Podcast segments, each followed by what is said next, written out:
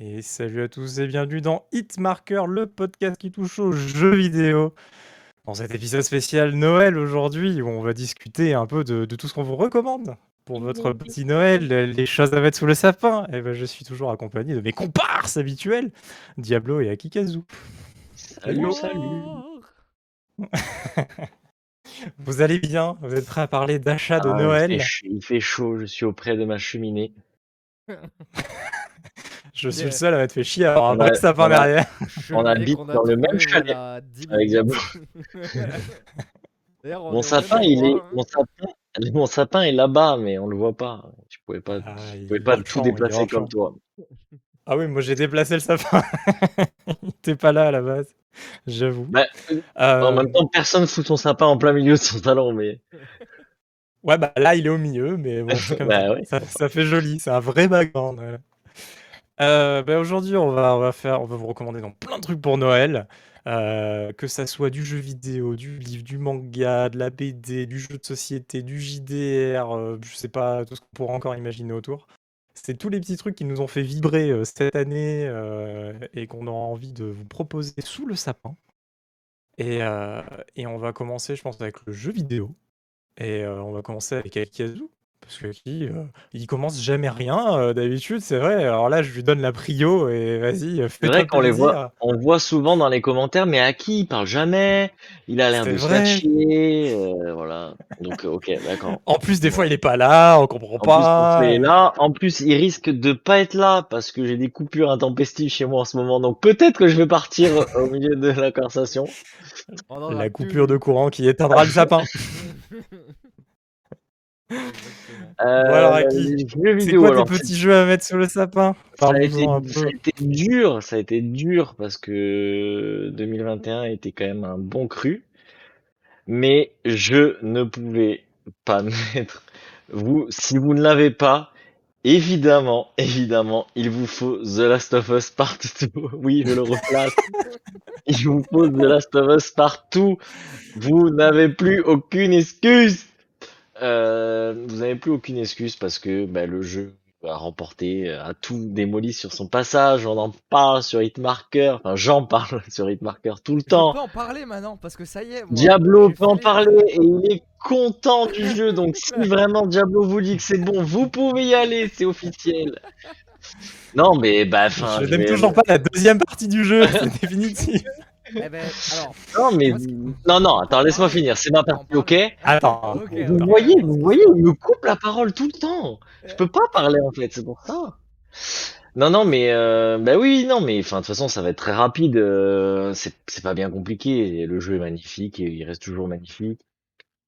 L'histoire est trop cool. Moi, je, moi, j'aime vraiment toute l'entièreté du jeu, les twists qu'il y a dans le jeu. Euh, ça reste un jeu classique au niveau gameplay, mais voilà, c'est c'est quand même au niveau de l'histoire, c'est tout bonnement incroyable. Euh... Ouais, Euh, bon. non, non, mais, mais voilà, enfin, le... peut-être que je suis pas objectif, j'en sais rien, mais bon, après, vu les notes qu'il a et eues, et voilà, Alors. euh, voilà, je pense pas me, me tromper quand même sur ça. Donc, euh, donc voilà, mettez, euh, mettez The Last of Us, et tant qu'à faire, bah, achetez-vous si vous pouvez, si vous pouvez, parce que achetez-vous une PS5 avec The Last of Us partout, et là, vous êtes aux anges. Nos recommandations console, c'est acheter une PS5 et une Xbox Series. Et après, si vous voulez pas une console, vous pouvez acheter un PC. Voilà, c'est nos recommandations. Non, mais moi, pour parler euh, vite fait de The Last of Us, euh, j'ai beaucoup aimé, moi aussi, le 2. Euh, j'ai pas trop aimé le 1. Euh, mais du coup, euh, ce qui est cool avec The Last of Us, et je pense que c'est ce qui te manque, euh, Canada, c'est vraiment cette deuxième partie parce que autant j'ai pas autant kiffé que la première partie, ok, mais pour des raisons qui sont en fait évidentes, et je pense que personne n'a vraiment apprécié à 100% euh, le. Non, mais rien que le passage avec le monstre horrible, avec, enfin, il est, On va pas spoiler, mais ce boss. euh, Le fight, m'a- ce m'a boss, il est incroyable. Il m'a un peu fait chier. Ouais, il est ce- incroyable. Ce boss fight. il est Et incroyable. bref, moi ça reste un bon jeu et surtout la fin est, est incroyablement bien faite et sensée. surtout. Ah, donc. Euh, non, c'est pas un orgasme parce que. Mais Oui pour qui, oui. hein, pour qui, pour qui c'est un orgasme. hein, Je l'ai vu à son visage. Non, hein. non, mais non, bah, peut-être qu'après j'ai j'ai ce truc de parce que j'ai adoré le 1 et que c'est vraiment une super continuité au, au 1, tu vois, et, et, et voilà, donc pe- peut-être que j'ai un affect particulier pour ce jeu, mais voilà, après euh, je me trompe pas quand même avec les notes qu'il a eu, les retours qu'il a eu, je me trompe pas trop Non, quand c'est même. un bon jeu. On peut pas se rater quand on achète ce jeu-là, en tout cas, c'est sûr. C'est pour ça que je le conseille pour ce Noël. Et je pense que l'année prochaine, je reconseillerai Et dire, si vous ne l'avez pas fait, Ah bah attention, bah, si tu fais ça, euh, je crois que Diablo a un jeu à conseiller tous les ans aussi. Hein, Ah, donc, aïe. Ah, on, va, on va y venir, on va y venir, on va y venir. Bon, il est pas. euh, bah, bah, bah, bah, la suite, la suite. ensuite, euh, si vous avez les moyens, euh, je pense que c'est quand même, ça devient quand même euh, vraiment pas mal quand même d'acheter un petit Oculus Quest. Euh, parce que déjà pour jouer à Half-Life Alix, euh, rien que déjà rien que- rien que rien- ah mais on m'a donné la parole en premier, tant pis pour vous. Rien que Voilà, euh, mais je parlerai que te, je te laisse le Half-Life Alix mais je, je pense que l'achat de l'Oculus euh, de l'Oculus euh, vaut juste pour Half-Life VR déjà. Euh, ça fait ça fait cher quand même le, le cadeau, mais ça vaut et puis surtout vous passez à côté de plein de super expériences euh, sur la VR.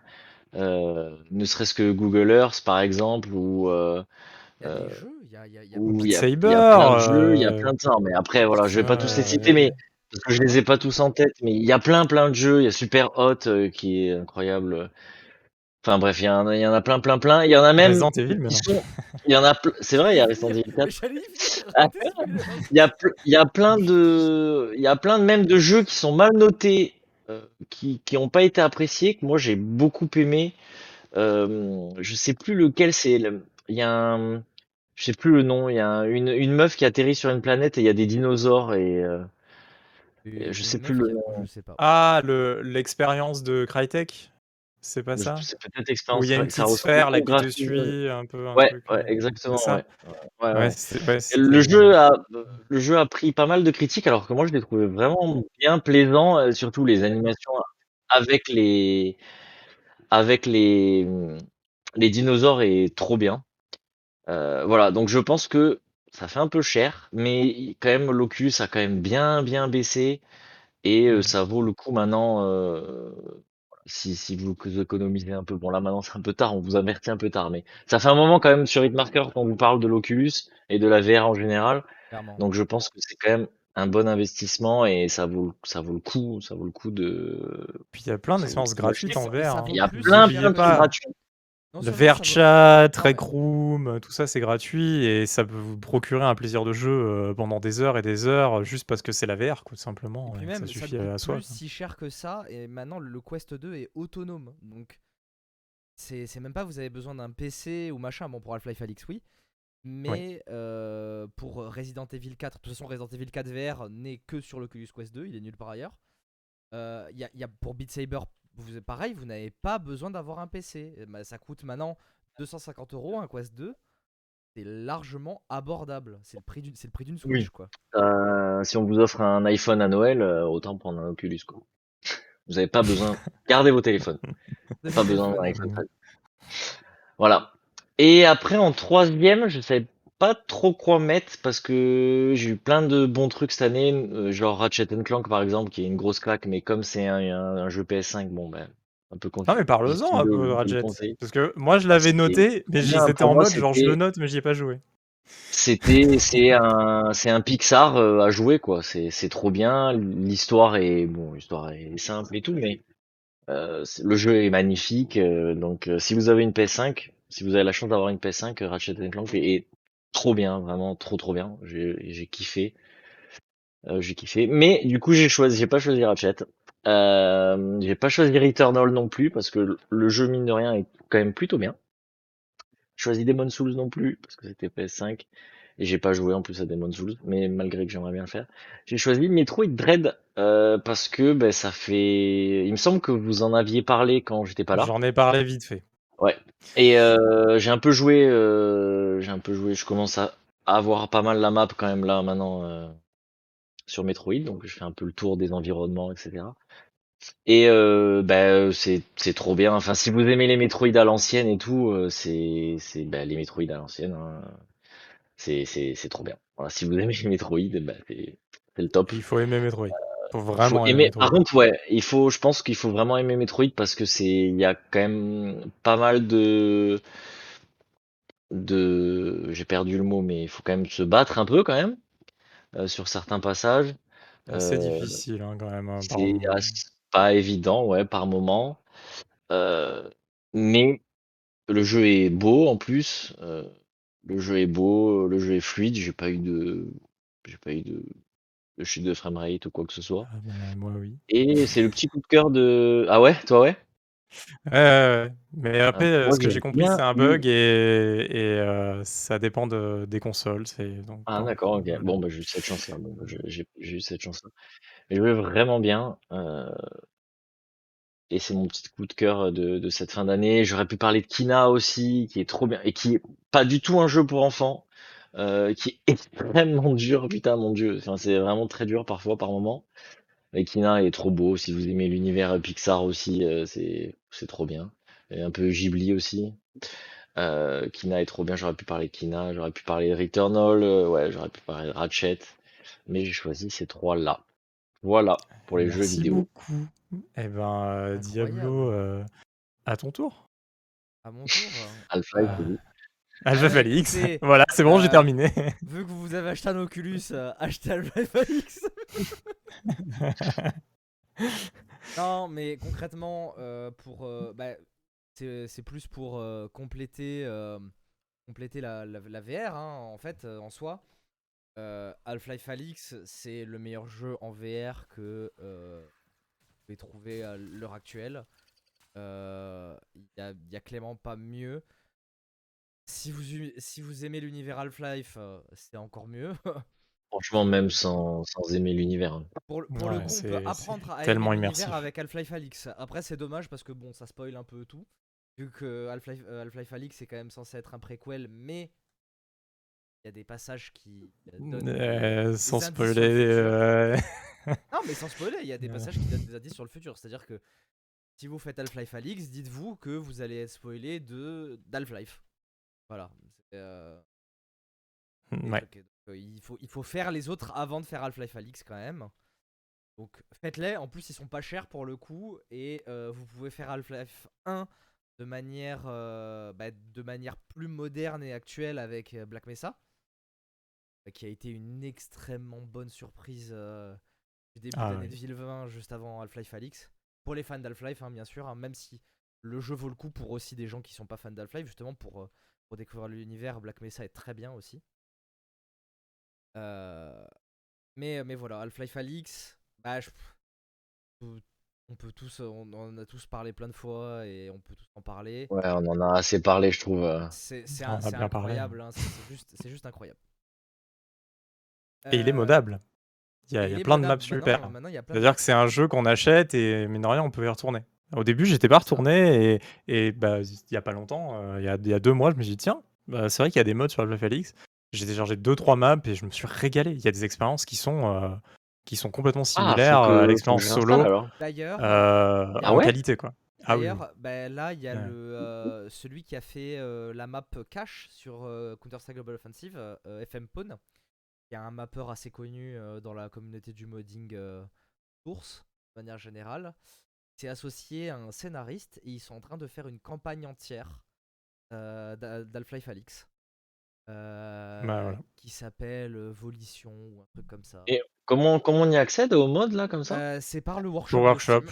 Tu vas sur Ah Steam, ouais? mais Ok. tu as tout. tu télécharges et c'est directement dans ton jeu en fait. Donc t'as as même des modes pour les armes, Il y a, pour tout, hein, hum, genre. Ouais, il y a des modes pour les armes et tout. C'est pas, moi, je trouve pas que c'est le plus intéressant. Il y a, il y a des modes aussi qui peaufinent l'expérience solo euh, d'Alix. Mais euh, moi, j'ai testé un truc, c'était, je crois, Alix Bond, ça s'appelait. Genre, c'était pour dire à la James Bond, quoi, tu vois, euh, voilà. ouais. Et c'est une vraie histoire. Il y, a, y a du doublage et tout. Les mecs ont fait du doublage et tout. Et c'est qu'une démo.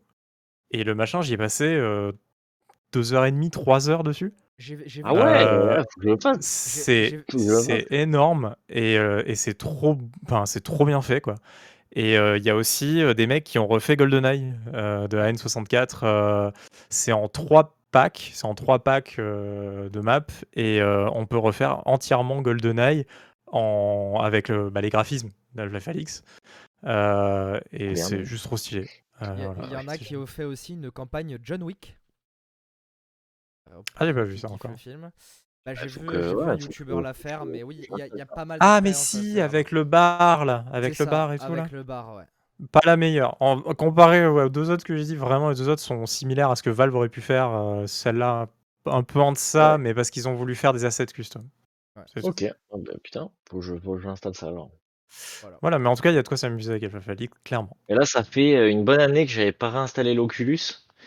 Et euh, j'avoue que reprendre là, c'est pour le crâne, c'est compliqué quand même. Mais Moi, ça va, D'accord. j'ai gardé le, j'ai gardé le truc. Ouais, moi, Donc, euh, l'index, j'utilisais souvent mon index. Donc... euh, On va, on va bon, on passer l'utilise donc, tous euh, à notre index hein, après. Ouais. oui, bah, Voilà. Allez. bonne blague. euh, hein, bonne Allez, blague. merci beaucoup. On la met sous le sapin, celle-là. Hein. On la met sous le sapin. Allez, euh, je vous la laisse, euh, vous Euh. pouvez l'embarquer. Ma deuxième roco, du coup, c'est bah, c'est Resident Evil 4 VR. Euh, parce que pour l'avoir acheté et l'avoir commencé, euh, donc pour vous dire un peu jusqu'où j'en ai été pour ceux qui je passe chez connaissent, toi le tester. euh, je suis allé jusqu'à euh, trouver Ashley, donc la fille du président. Mais c'est vraiment tout le jeu en entier? Et Ah tout le jeu en entier. euh. Copie conforme adaptée à la VR, donc tous les boss, euh, tous les trucs, le, le passage sur le bateau, euh, attention aux gens qui sont sensibles au motion sickness parce que moi ça m'a rien fait mais euh, On est sur un bateau, quoi. on est sur un bateau quoi, Allez, ça va vite parce qu'on se fait tirer par un poisson géant quoi, donc, euh, donc voilà. Mais le jeu incroyable, euh, je suis pas fan des Resident Evil mais là en VR en fait je trouve que bah, ça prend un peu tout son, tout son sens. Euh, c'est peut-être c'est peut-être un chouïa facile entre guillemets. Parce qu'il y a plein de trucs genre par exemple je sais pas si vous vous rappelez alors ça, ça va vous dire longtemps mais il y a une quête au tout début Oui, où on doit casser des médaillons et quand on casse ces médaillons on obtient une reward qui est cool en fait. Qui est un pistolet un peu plus puissant machin et tout. Euh, le truc c'est qu'en VR c'est ultra simple parce qu'il suffit de regarder et tu les vois et c'est facile de viser en fait. Parce que je sais pas si vous vous souvenez mais, mais oui dans les Resident Evil souvent c'est plus compliqué de viser. Euh, surtout le 4 est un peu vieilli, enfin c'est un peu compliqué alors qu'en VR, ben on vise quoi. Oui. Et puis et puis il y a un laser quoi, donc euh, on. on Il y a vise même bien. pas besoin de viser à comme ça, donc ça, ça vise bien en fait, Ouais. euh, de manière générale. Donc le jeu est peut-être un chouïa plus facile, mais il, il, est- il, est- il en est pas euh, non plus. euh, c'est pas non plus un easy game pour autant. hein. Et compte le sortir sur Oculus Rift ou pas Du coup, Non, non, parce non, que il c'est un est con, exclusif Oculus Quest 2 par Ah, mais ça, c'est vraiment de la merde, sérieusement, quoi. c'est T'as les Ouais. mecs maintenant, ils Casse font les couilles, c'est exclusivité exclus. PlayStation, là. Alors qu'on Non, pourrait mais- avoir Ratchet non, mais- sur PC. ouais. PlayStation, c'est de l'univers PlayStation, tu vois? Euh, Mais genre Oculus, là, c'est euh, l'univers c'est- Oculus. Ouais. Mais tu peux le faire sur tous les Oculus. Enfin, enfin. C'est comme ça parce que. euh, c'est Ah, ils l'ont vraiment tellement développé pour le Quest. Peut-être qu'ils vont refaire une ressortie plus tard, euh, multiplateforme euh, VR, hein, mais multiplateforme VR. ils et- ressortiraient pas ouais, ailleurs, mais bon. Ouais, Bah, parce que je pense qu'ils l'ont beaucoup optimisé là. Il marche super bien, forcément. Après, euh, après c'est peut-être une Quest. exclusivité. Bon, après, le jeu aussi, ils ont pas updaté le moteur. hein. C'est le même moteur. hein. Donc, si vous vous approchez près des textures, c'est pixelisé, hein. Vraiment, hein. Ouais. même. Même. Y a pas besoin d'être très très proche pour voir que ça pixelise. Mais par contre, euh, le truc de la VR, vous le savez, c'est qu'à partir du moment où on est en VR, le monde il peut être aussi moche que tu veux, t'es quand même dans l'univers quoi. Ça marche tellement bien. euh, Ça marche tellement bien. Bah ouais, on est dedans, quoi. Donc euh, C'est ça. ça marche. Donc voilà, mais par contre je le recommande vraiment. euh, il est quand même, il est à 40 balles je crois, mais il est, moi je trouve qu'il les vaut. Euh, euh, moi j'avais pas fait Resident Evil 4 en entier, j'en avais fait que des briefs, Ah bon? du coup je kiffe. Ah ouais? Euh, pour euh, pour quelqu'un qui l'a peut-être déjà fait, c'est un moyen de le redécouvrir, donc peut-être pas 40 balles parce que bon racheter quand même à 40 balles un jeu qu'on a. Voilà. Enfin, je l'ai vu sur euh, GameCube. le jeu- Ouais, quand même. Genre, j'en ai un souvenir hyper lointain, quoi. Ouais, bien sûr. Mais pour ceux qui ont jamais fait le jeu, c'est c'est trop bien en fait. C'est trop trop bien. Ok. Pas mal. Voilà. Donc ça c'était euh, ma petite roco. euh, Un autre jeu VR, du coup? Eh ben, Euh, écoute, Allez, tu enchaîner. termines en- avec un, un triple jeu VR cette année ou? Je vais, je vais tri- terminer sur un triple jeu VR. Ah ouais? Euh, Voilà, faire, euh, c'est Pavlov. c'est-. Pavlov. Non, mais c'est un jeu euh, que personne. Alors C'est très bien Pavlov, hein. on rigole. Pavlov C'est très Non, bien. mais non, c'est pas Pavlov, c'est pas Pavlov. Ah ouais, non. C'est pas Pavlov. Ah, Et pourtant, ils ont fait du contenu de fou, Pavlov. C'est génial. Ouais. C'est un jeu qui vient de sortir, euh, en fait qui est déjà sorti il y a longtemps, mais qui vient de sortir en standalone sur le Quest, du coup. Resident Evil 3. Bah non, c'est Medal of Honor Above and Beyond. Ah Ah ouais oui, c'est vrai que je l'ai pas fait. Ouais, moi j'ai pas Euh, eu envie. Hein. Les critiques, tu elles m'ont pas en donné plus, envie. tu m'avais pas dit que c'était pas terrible. Ouais, tu me l'avais cassé un peu aussi, donc. Ouais. euh, pff, Je ouais. l'avais cassé, mais maintenant j'ai Ah super, le mec sur conseille alors. Je le, en fait, Bravo. je le conseille parce que ce qui s'est passé à l'époque, j'ai pas pu en profiter Il est en bon mood en fin d'année. En fait. par plein de choses. C'est-à-dire que le jeu était très mal jeux, hein. optimisé sur PC. Il était très mal. Bah, il y avait d'autres jeux, mec. Tu parles d'un jeu qui est sorti il y a deux ans. Tu vas pas commencer à me. euh, j'ai Ouais. dit, j'ai dit, euh, j'ai dit Record, hein, c'est sorti il y a pas longtemps. Euh, mais euh, bah, moi, j'ai parlé de. Bref. Euh, en fait, ce Moi j'ai une douille aussi dans mon truc, donc c'est bon. quand- il est, quand il est sorti, euh, Medal of Honor euh, V- euh, VR sur PC, donc enfin sur PC, oui, il était très mal optimisé et moi il tournait très mal et j'arrêtais pas de cracher. Alors que pourtant j'ai pas une machine si dégueulasse que ça. Mais je pense que là, avec l'optimisation, en fait, ce Medal of Honor, c'est une lettre d'amour à la série. Parce qu'il faut savoir que Respawn, qui, dévelop- qui développe le jeu, en fait, ce sont des anciens d'Infinity Ward. Et c'est eux qui ont fait Medal of Honor Débarquement allié. Et ça, ça transpire l'amour pour la licence. Et c'est le premier vrai Medal of Honor euh, depuis peut-être euh, Airborne. Euh, mais vraiment. Mais il subit, en fait, vu que c'est une lettre d'amour, euh, il a les problèmes des vieux jeux. C'est-à-dire que on n'est pas sur un jeu comme Half-Life Alyx euh, où on va avoir euh, une expérience de bout en bout euh, avec peut-être des temps de chargement mais qui se suit. C'est une suite de missions avec voilà, c'est une suite de missions donc on va de partout un peu. J'ai bien conseillé tes cadeaux en tout cas, ça. Là, vraiment, on a envie de Même, lui il est pas convaincu quoi du truc. Ah, c'est. Ah, il est là, ouais, c'est une suite de quoi. Pas un autre jeu du coup à mais- conseiller hein? Pas un autre truc à Vous conseiller êtes, du vous êtes nuls, euh, vous êtes nuls parce que vous comprenez pas ce que je dis. Vraiment, ça me casse les couilles. Euh, Eh, sois poli là, on a une audience Ouais. jeune, ok? On n'a pas d'audience. Non mais. non, mais- Non, mais le, le jeu, franchement, est très bien et bah, c'est pas une expérience, c'est un vrai jeu. C'est euh, c'est un vrai jeu et, et c'est hyper bien foutu. Si on aime Medal of Honor, c'est trop bien et moi, je passais un excellent moment dans le jeu. Voilà. Moi j'avais surtout entendu qu'il était un peu, un peu court aussi quoi. Enfin genre les missions s'enchaînaient assez vite quoi. Chaque mission c'était vraiment des, des, des petits bouts d'histoire très rapides quoi, tu vois. Ça a été changé, Et- ça. Ça a été changé. Ah ouais? Ils ont un peu fait évoluer ça? il y avait, il y avait cette truc, c'est parce que, effectivement, à chaque fin de séquence, ça te montrait un écran de, un écran de récapitulation de la mission. Ça, ils l'ont zappé maintenant. Et euh, du coup, t'as bah, t'as toujours cette petite phase, mais ça fait, des, ça fait des vrais niveaux, en fait. Ouais, ça enchaîne mieux quoi. Hmm. Le, le, jeu, le jeu est un peu court, mais il est toujours plus long que Call of Duty Vanguard qui est sorti cette année, par exemple. Ah bah en même temps je connais aucun jeu plus court que Call of Duty Vanguard donc euh, Donc, il euh, a battu tous les records de speedrun hein. Voilà. C'est un vrai jeu VR euh, et je le conseille vraiment surtout en standalone parce que je pense qu'ils ont dû faire toutes les optimisations nécessaires pour qu'il tourne bien sur, euh, sur le Quest 2. Et euh, Ils sont sur toutes les vaut- plateformes hein, maintenant en plus. hein. Oui. Oui, Ouais. oui, exactement. Bah, de toute façon, il est sorti sur Steam. Moi, je l'avais pris sur Steam. Donc voilà, moi je conseille vraiment euh, Medal of Honor parce que c'est une très bonne expérience VR. C'est pas la meilleure, il y a Half-Life. Il y a des Beat Saber, il y a des machins, mais c'est un très bon jeu VR et un vrai jeu VR surtout. Moi j'attendrais euh, une promo mais, euh, mais je pense que ouais, Ouais. j'y jouerai parce que, parce que Ouais, j'aime bien la licence, euh, voilà, j'ai des bons souvenirs dessus et tout, mais euh, le, je trouvais le jeu trop cher. Enfin, clairement, je le trouvais trop cher. C'est comme euh, là, euh, en VR, euh, chez Bethesda, ils avaient fait euh, Fallout 4 et euh, Skyrim, mais ils baissent jamais de prix les trucs. Donc, euh, j'ai pas envie de m'acheter Skyrim à 60 balles en VR, quoi. Tu vois, genre. euh, Mais surtout c'est- que c'est un jeu que tu finiras jamais.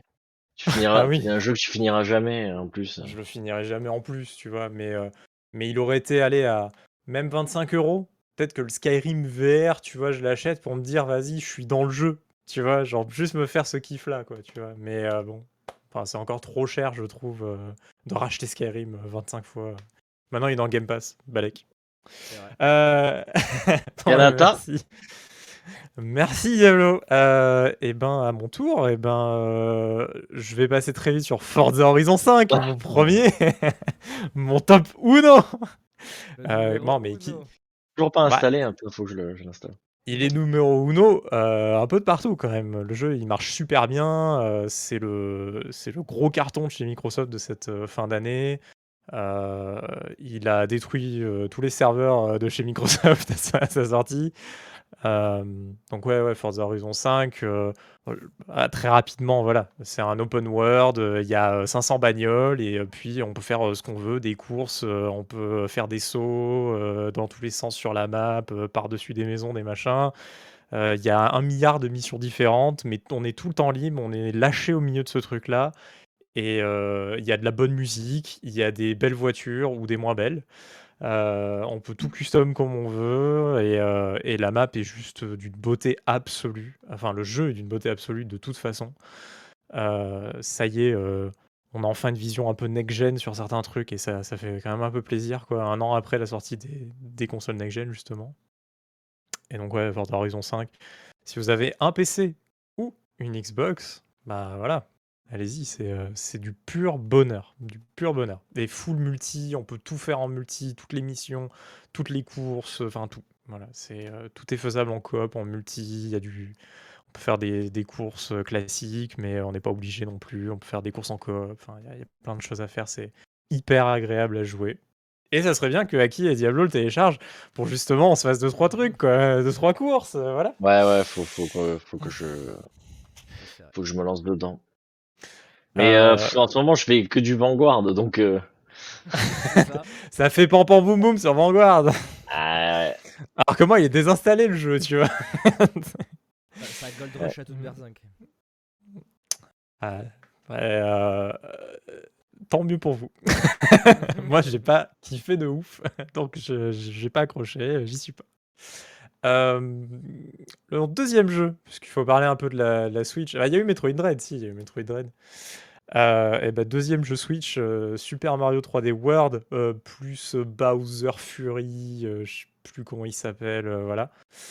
Euh, bah, ressorti hein, je jeu, d'un jeu Wii U, mais ils ont quand même euh, rajouté une belle plus-value. Genre énorme. Le Bowser Fury, c'est pas juste sur la boîte, quoi. Euh, euh, je pense que ça double quasiment la durée de vie du jeu. hein. C'est énormissime le Ah oui, contenu qu'il y a carrément. en plus dans le jeu. Ah ouais, ouais, c'est énorme. Je, je suis pas encore au bout, j'en j'en peux plus. Je, pour un Mario, tu sais, dans ma tête, un Mario, je sais pas, en je sais pas, une trentaine d'heures de jeu, tu vois, mais allez, maximum 40, t'arrives à peu près au bout, quoi, tu vois. Ah non, là, je suis à 60, euh, je suis pas au bout, quoi. Donc, euh, Ah donc, ouais, le contenu est énorme. En fait, on, a, on, on finit jamais le jeu. C'est euh, un peu déprimant, d'ailleurs. Euh, mais le jeu, il est génial parce qu'il se renouvelle tout le temps. Alors, et en plus, il est en coop, donc si, si justement vous avez un frère, une sœur, des potes à la maison, machin à Noël aussi, c'est hyper agréable comme jeu. Tu rajoutes, hop, tu lui donnes une manette en plus de la Switch et tac, c'est parti, on est à 2, on est à 3, on est à 4, quoi.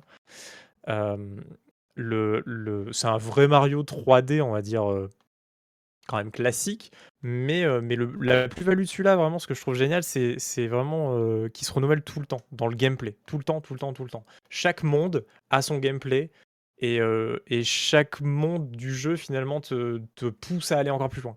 Tu peux jamais te lasser. T'es là, tu fais Ah, bah, ça y est, j'ai compris la mécanique, machin et tout. Et bam, le jeu, il te fout une nouvelle mécanique dans la gueule. Tu comprends plus rien. Tu sautes dans le vide toutes les deux secondes. Enfin, c'est euh, hyper agréable à jouer pour ça parce que parce qu'on s'habitue jamais finalement euh, au truc il y, a- toujours une nouveauté et ça c'est je trouve ça absolument euh, génial au niveau game design pur tu vois genre c'est c'est très très bien réussi Et, euh, et l'enchaînement des niveaux est d'une fluidité absolue. Alors c'est c'est vraiment classique, hein, ils sont revenus sur le concept de la world map, tu vois, tu fais euh, niveau en niveau, euh, tout ça. Mais, mais par contre, bon voilà, il faut aimer un peu la difficulté. Parce que la première partie du jeu, on va dire la campagne classique se fait bien. Et derrière, ça devient de plus en plus compliqué. Il y a des niveaux bonus qui enchaînent sur des niveaux bonus, qui enchaînent sur des niveaux bonus, sur d'autres niveaux bonus, sur d'autres niveaux bonus, à peu près 12 fois.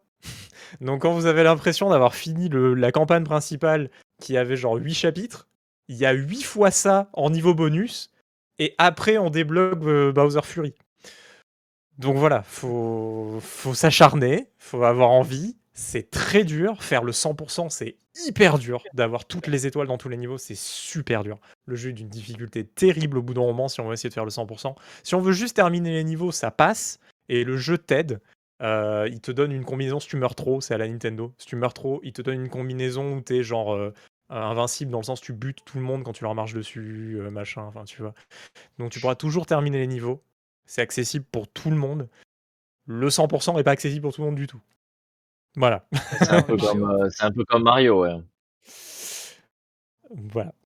Donc euh, Mario euh, 3D World, ouais, voilà, euh, c'était un très bon jeu sur Wii U et c'est toujours un très bon jeu euh, sur Moi, je l'ai pas fait sur Wii U, donc euh, c'est vrai que sur la Switch, ça m'intéresse. Du coup. Sur Wii U. Sur Wii U. Non, mais en plus, c'est, c'est- pour moi, ça fait partie de ces jeux de Noël. Je sais pas, c'est des jeux que j'ai envie de jouer en, en hiver, les jeux de plateforme un peu comme ça et tout, avec les petits mondes un peu cartoon et tout. Je sais pas, c'est des périodes, moi, Noël, j'aime jouer à ce genre de petits jeux plateforme et tout. Et je suis impatient d'avoir Ratchet justement. Sous le sapin. avoir une PS5. hein. Vas te régaler. Je vais me régaler. Et euh, pour terminer, c'est ma petite douille. c'est pas un jeu de cette année, mais c'est un jeu de cette année. C'est Metro Exodus, parce que cette année, il est ressorti en NNS édition. Donc avec du RTX dans tous les sens. J'ai Mais, pas euh, réussi à rentrer dedans. Ouh là là là. C'est- Metro Exodus, peut-être il faut connaître vraiment 33 Last Light avant et, même et même, enfin, et les anciens justement, ils ont beaucoup vieilli. Ouais, mais ils sont compliqués. hein. Moi, je me suis accroché, mais j'ai eu du mal quand même. hein. Exodus, j'ai adoré, mais c'était compliqué hein, sur 33 et Last Light. hein. Ouais, c'est compliqué. Euh, c'est des jeux qui ont, qui ont 10 ans hein, maintenant euh, quand même, donc euh, c'est un peu compliqué. Et puis c'était pas des triple A à l'époque en plus quoi. Genre ils essayaient d'arriver à un niveau de triple A, ils avaient pas le budget tout ça pour le faire, donc c'est des jeux qui ont un peu le cul entre deux chaises. Mais, euh, mais Metro Exodus quand même, genre euh, si vous si vous avez un FPS quand même à, à vous faire euh, semi open world on va dire, je sais pas Ouais. si c'est très juste, mais bon Ouais, si. Enfin, c'est plusieurs c'est- maps, mais toutes les maps sont ouvertes. Quoi. sont ouvertes, voilà. quoi. Voilà, c'est quand même des grandes maps, il y a des missions secondaires, missions principales et tout. Si en tout cas, euh, vous aimez un peu ces univers euh, post-apo, euh, ben, J'aurais aimé rentrer dedans, mais pas etc. réussi, hein. Un peu pas Fallout, réussi Euh, un peu Fallout, pas ah. exactement, mais un peu Fallout. Fallout, Stalker, euh, enfin voilà, tous ces Stalker, ouais, trucs-là. Stalker, euh, Bah, c'est des anciens Stalker ouais. qui ont fait le jeu. Donc oui, plus Stalker. ouais. Mais, euh, mais voilà, si vous aimez ces univers-là, c'est euh, c'est un, c'est un- c'est un jeu qui est, quand même, euh, qui est quand même magnifique à parcourir. Quoi. Très très clairement un jeu Parlant de. Stalker, euh, retenez bien Stalker. Ça revient. Stalker parce que ça revient en avril et là je peux vous dire je vais vous en parler. Là y a pas de problème. Ah, On fera un ça va épisode ça va spécial dans les recours. Ça va venir dans les recours plus tard. Plus tard. On, on parlera de Stalker. Euh, voilà, c'est tout pour moi. Euh, voilà, je voulais caler le, le Ratchet quand même. que je me dis, moi, Ratchet, je sais que je vais l'aimer, je sais qu'il va me faire kiffer. Donc euh, voilà, mais j'y ai pas joué parce que la PS5, je l'aurai sous le sapin le, le, le 25. Donc euh, voilà. Enfin, je je l'ai eu, mais, mais on me l'a enlevé des mains. On m'a dit non, c'est pour Noël. Pff, hop, Bah, le sous sapin. 25, euh, le 25, régale-toi. hein. Enfin, Tu vas passer ton 25 à jouer à Ratchet Clank, donc. Bah, j'hésite aussi à me faire, euh, justement, dans la PS5, on a le, le petit jeu là avec euh, le robot là. Ah, donc, il est euh, Astrobot, il est trop Voilà. bien. Donc moi, je veux me faire bien. ça en premier parce que ça vrai, permet de découvrir justement la manette, La manette et tout. C'est vrai, c'est vrai qu'Astrobot est trop bien aussi. vrai. Je l'ai fait en Je vais me faire 100%, moi, tellement. je- Bon, après, il est pas très dur à finir en 100%, mais. Oui, mais t'es allé jusqu'au bout parce que les rêves ouais. sont cool. quoi. Ouais, ouais, j'ai fait tous les trophées et j'ai fini, je l'ai fait en 100%. C'est Bon, le seul bah, jeu que j'ai donc- platiné d'ailleurs, ça trouve. c'est platiné. Euh, ben voilà, donc ça c'était nos recos euh, jeux vidéo. On ferme cette parenthèse et, euh, et on va passer sur tout ce qui est euh, livres, manga, BD, Si on en a, on va voir. Voilà, et on va démarrer avec Akikasu encore une fois. Ça y est, on garde le même ordre. On est bien, non? Ouais. Alors là, je vous avoue que c'est très compliqué, euh, parce que j'ai une très grande bibliothèque avec beaucoup, beaucoup, beaucoup de choses. Euh, beaucoup de choses. Euh, mais alors, s'il aurait fallu faire un choix en, en, en manga, il y a un magnifique coffret que j'ai. Euh, je vais pas le montrer parce que déjà il est très lourd et en plus là, avec le fond et tout, ça va bugger. Bref, un coffret euh, sur Akira, euh, voilà, qui est incroyable avec les gros tomes de Akira. On peut les acheter en séparé avec des tranches de plusieurs couleurs. Je crois qu'il y a six tomes. Euh, ils ont fait un coffret que j'ai eu euh, Noël, Noël dernier, mais euh, ils ont fait un coffret qui s'ouvre comme ça, clac. Ça fait un petit truc, vous avez tous les, les trucs dedans. Le coffret est magnifique. Et euh, si vous n'avez pas lu Akira, bah il faut lire Akira. Enfin, c'est un classique. C'est un très vieux manga, mais c'est un classique euh, du, c'est un classique des mangas, un Ah, classique du. Classique, euh, c'est ça. Classique tout court. Euh, si et si vous avez pas envie de le lire, il y a le film qui est incroyable, qui respecte pas mal quand même le manga. Euh, donc euh, voilà, courez, euh, lire Akira et voir Akira si vous voulez pas le lire. Mais bon, bref. Euh, moi, petite découverte de cette année aussi, pour mettre quelque chose de cette année quand même, c'est les Gutanabe. C'est un auteur japonais, c'est encore un manga, qui sort des mangas en format avec un peu une pochette un peu cuir. Alors ils sont souvent euh, dans les rayons en tête de gondole parce que je pense qu'ils se vendent plutôt bien. Et en fait, il a décidé d'adapter les nouvelles de Lovecraft en manga. Ah, stylé. Cool. Voilà, donc si lire Lovecraft ça vous fait chier, parce que je, je peux comprendre, c'est assez compliqué, c'est assez euh, psychologique, assez perturbé, assez assez compliqué horrible. à lire, parce que c'est un vieux, en plus, c'est une vieille personne, Lovecraft, donc Ah, euh, il bah, écrivait ouais. vraiment à l'époque, euh, même s'il y a des réadaptations et tout, c'est un peu dur à lire quand même, j'avoue. Et là, les mangas sont top, ça respecte euh, vraiment bien euh, les nouvelles de Lovecraft. Et je suis en train de lire Les Montagnes Hallucinées et c'est trop, c'est trop bien. C'est trop bien. En plus, c'est vraiment crade comme on peut s'imaginer. C'est bien respecté. Il n'y a pas de, de trucs. Moi, j'aime bien tout ce qui est un peu crade. Donc euh, voilà. En tout cas, en BD, j'aime ça. Même en roman d'ailleurs. Mais donc voilà. Je vous conseille les, tous les Gutanabe. Je les ai pas tous lus, mais euh, j'en ai entendu que du bien. Et en plus, les, les couvertures sont top. Ça fait un peu couverture cuir. Je pense pas que ça soit du vrai cuir, mais ça fait un peu couverture cuir. Tu, tu les as euh Tu les as Cthulhu. Je voulais sortir mon Cthulhu. Cthulhu, Ah, Cthulhu. Cthulhu, ouais, J'en parlerai après. Tu Voilà, Cthulhu, c'est l'univers de, enfin, c'est l'univers de Lovecraft, voilà. Et euh, donc euh, les Euh, montagnes hallucinées. Il y a un coffret, euh, il y a un petit coffret d'ailleurs euh, marron euh, sur les montagnes hallucinées parce qu'il y a deux tomes. Euh, en plus, c'est des tomes, enfin, c'est pas long, c'est pas des trucs à la One Piece. euh, c'est genre un ou deux tomes maximum, je crois, si je me trompe pas. Euh, voilà. Et après, pour finir, euh, c'est vraiment mon coup de cœur de ces deux dernières années.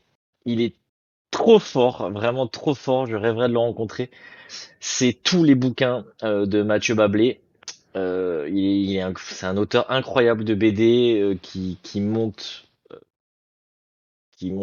dans le milieu de la BD, qui est demandé un peu partout.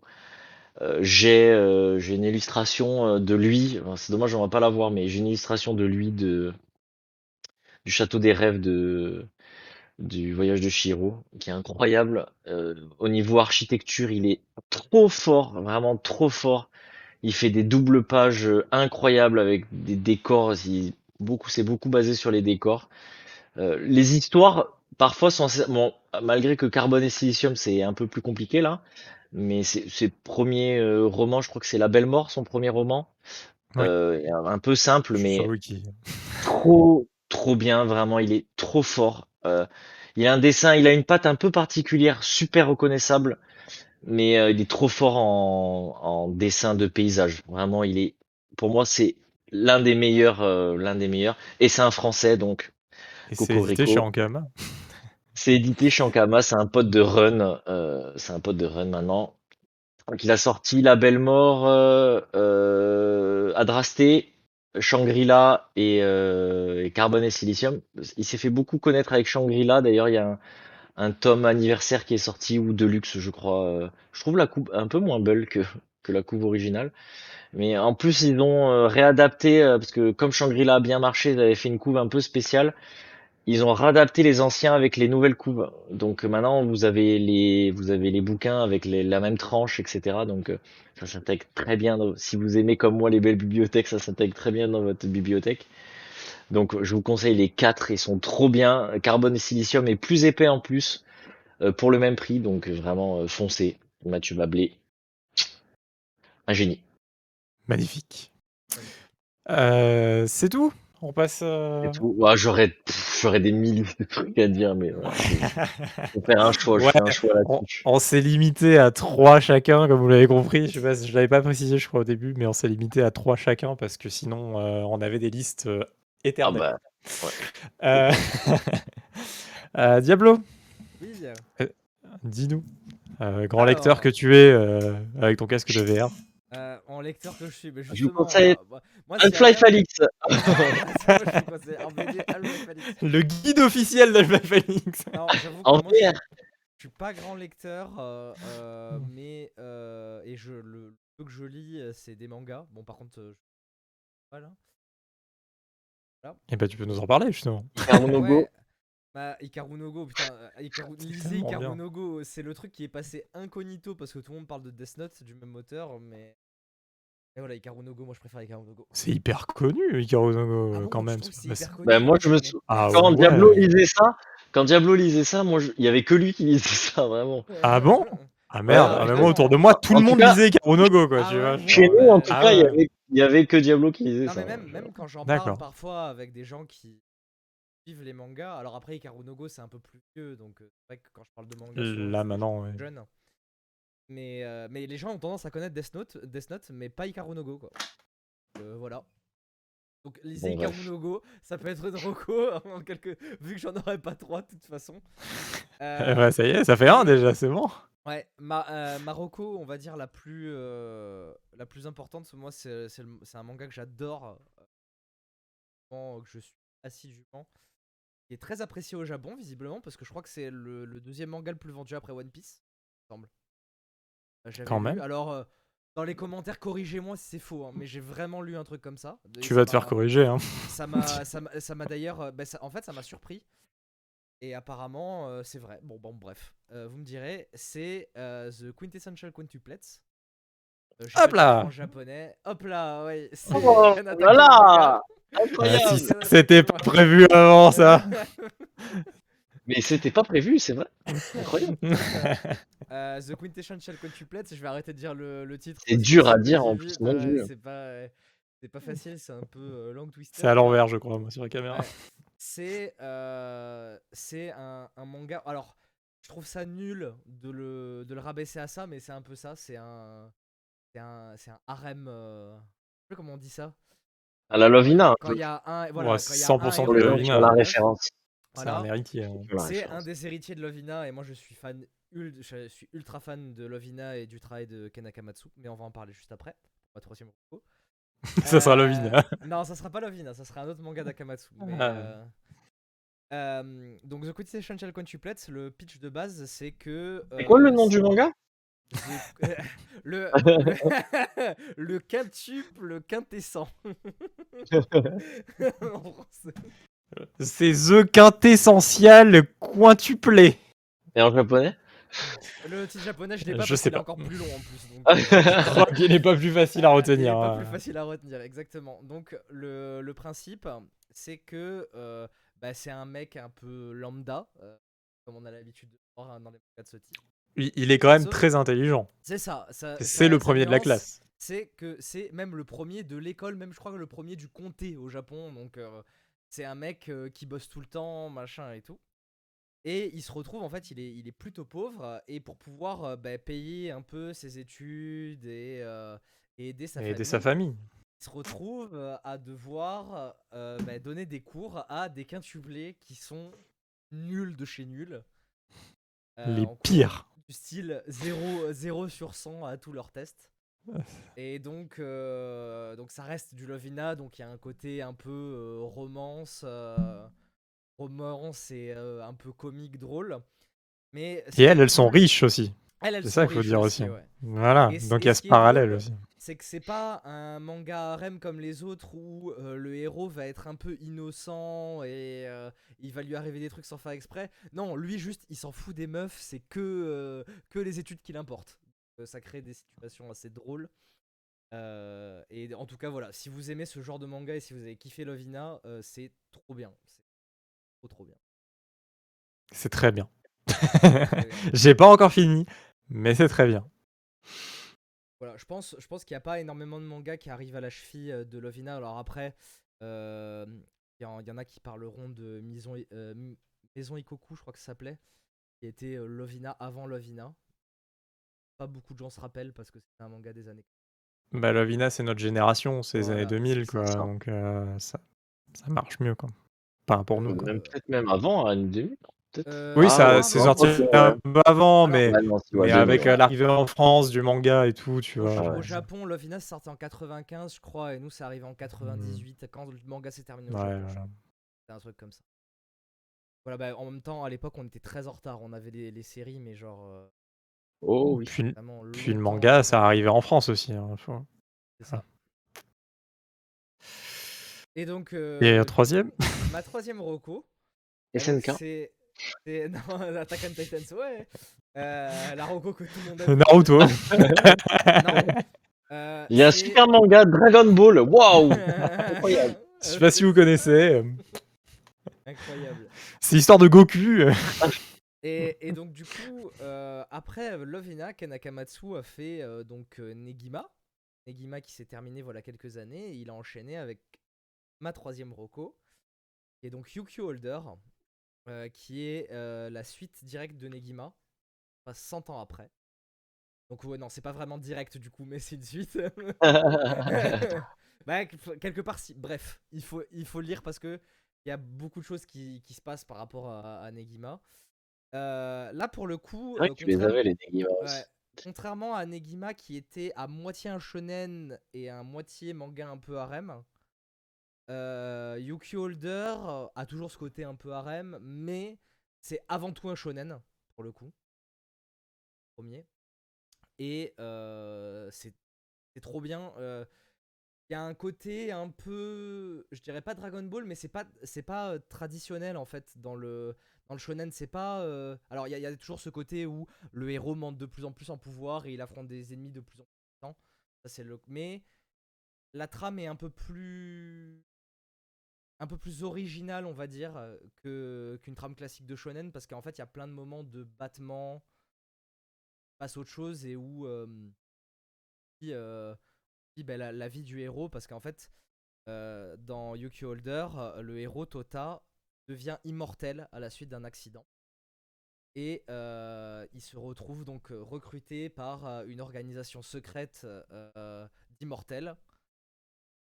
Et il y, a- il y a la vie du coup dans le, le des immortels donc ah, en plus du côté il faut qu'on sauve le monde parce que le monde est en danger. Ce qu'il faut savoir, c'est que l'antagoniste principal de Negima est l'antagoniste principal de Yuki Holder. Voilà. C'est déjà plus ou moins un spoil, parce que ça spoil Negima, mais Yuki Holder peut se lire sans avoir lu Negima. C'est juste qu'il y a plein de références que les gens peuvent pas comprendre, mais ça reste lisible en standalone, entre D'accord. Bah, très bien. Eh ben, je, je connaissais pas, euh, tu vois, au final, donc j'apprends des trucs.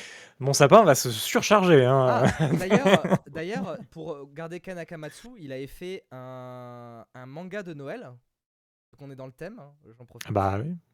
euh, qui s'appelle My Santa. Je sais plus exactement. Euh...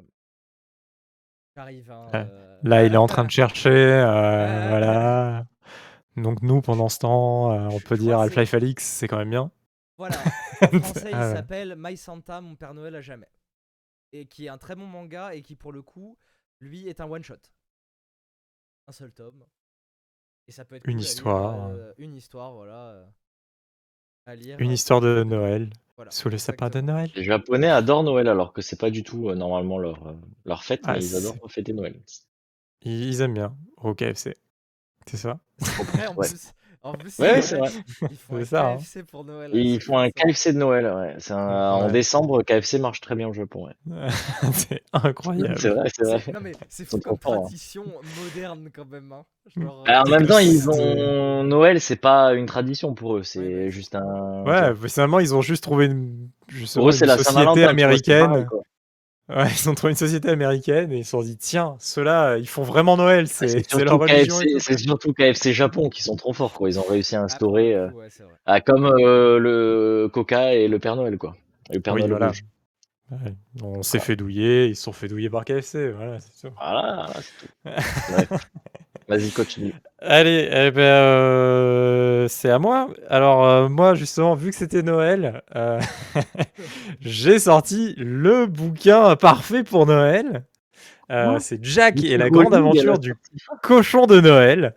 Alors, euh, c'est un peu euh, jeune comme Attends, littérature. je te coupe, mais elle a fait ça avant ou après Harry Potter du coup? Ah, c'est tout nouveau là, c'est sorti là cette année. hein, donc, euh, Ah, d'accord, ok. c'est carrément fait après Harry Potter. hein, euh, voilà. Ah oui, Euh, en fait, elle a sorti deux livres. Il y en a un autre qui a un nom terrible, la Icokok Pok Pok. Là, je sais plus. Tu, vous allez me retrouver. Euh, Ouais. Je suis sûr que vous allez me retrouver. Donc oui, c'est c'est un livre de J.K. Rowling, hein, donc euh, celle qui a euh, écrit Harry Potter. Mais ça n'a rien à voir avec Harry Potter. euh, En blague. ah, rien du tout. Euh, c'est l'histoire euh, de, juste d'un de- bah, d'un petit garçon euh, qui en fait euh, va perdre son doudou. Et, euh, et qui va donc euh, essayer de retrouver son doudou. Et pour ça il va être aidé en fait de, de ses jouets etc et euh, ils vont partir dans une aventure euh, dans le Oui, ils monde de pas. Noël des jouets etc pour retrouver le doudou euh, qui se, qui s'est perdu au milieu de tout ça quoi voilà euh, c'est une belle histoire. Alors, c'est une littérature plutôt jeune. euh, c'est écrit en caractère 64. Ça a Euh, comme bouquin quand même. Hein. Il y a quand même d'avoir pas mal de pages. Hein. oui, Ouais, oui, c'est écrit gros après à l'intérieur.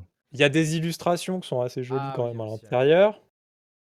Euh, Il y a des petites Par contre, sur son Wikipédia à J.K. Rowling, il n'y a aucune trace de ce bouquin. Il n'y a que les Harry Potter. Ah bah si, C'est quand même pourtant je l'avais vu, je l'avais regardé hier et euh, je je- le vois pas. tout ou en bas. C'est dans les trucs, euh, dans les derniers trucs qu'elle a écrit, c'est tout en bas quoi. Faut descendre, Bah, descendre, ouais. descendre.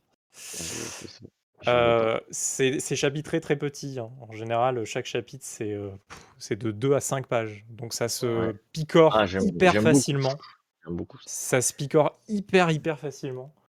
Et, euh, et voilà, en tout cas, si, si vous avez même voilà, des enfants hein, euh, qui ont allez, à 8 ans plus, ça passe. hein. C'est, euh, ça passe tranquille. Voilà. Voilà pour ma première reco. Euh, ma deuxième, où est-elle?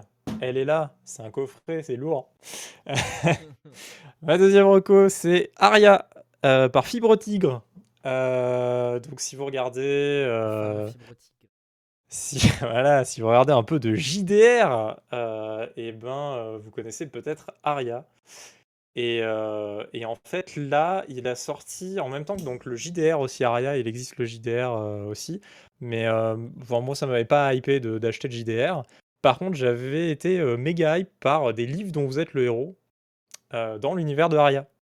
Et il en a sorti trois. Voilà, c'est en trois tomes. Trois livres dont vous êtes le héros.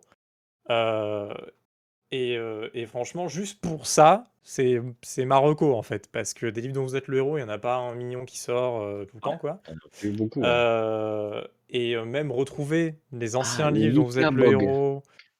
Ouais, voilà. C'est ça, Ikabok, machin truc. Enfin, voilà. Ikabog, ouais. Ouais, voilà, ça c'était l'autre livre de J.K. Rowling qui a sorti avant le, le cochon de Noël. Donc ouais, ouais, voilà, juste pour le côté livre dont vous êtes le héros, c'est hyper agréable. Euh, si vous connaissez pas Aria, bah, vous allez découvrir l'univers avec, euh, avec ces livres, parce qu'il y a vraiment tout pour découvrir l'univers à la première personne. Euh, bah, l'histoire, c'est un peu dur de vous la raconter, puisque j'ai vécu mon histoire, vous vivrez la vôtre. Mais globalement, on est un mage qui va perdre son maître. Et en fait, notre maître était un des plus grands mages du monde et c'est et, c'était un des euh, piliers, on va dire, de l'équilibre du monde. Et donc là, le monde va être déséquilibré puisqu'il va disparaître. En tout cas, on ne sait pas s'il est mort ou machin et tout, mais en tout cas, il va disparaître. Et, euh, et notre héros bah, va essayer justement de remettre un peu les, choses en place, alors que c'est un peu un, un newbie, apprenti, euh, voilà, pas très doué. Mais bon, ça, c'est à nous de faire de ce mec pas très doué un mec doué. Voilà. C'est ça qui est bien. Euh, donc voilà pour la deuxième. Et pour terminer, euh, bon, euh, bah, parce que moi aussi je suis pas inspiré des fois, et ben euh, bah, Métro 2033. Hein, Métro 2033, Métro 2034 et Métro 2035, parce que c'est pas chapitré de la même manière que les jeux vidéo. Allez, prends 2035 maintenant. Non, non, tu gardes le 2033 et 2034 et tu... Voilà, c'est pas des petits livres. Ah, ils sont pas dans l'ordre. Ah putain, c'est vrai. voilà, c'est Je bon. rajouterai un truc, attention, ils sont pas évidents à lire quand même. C'est Trop pas évident. à lire.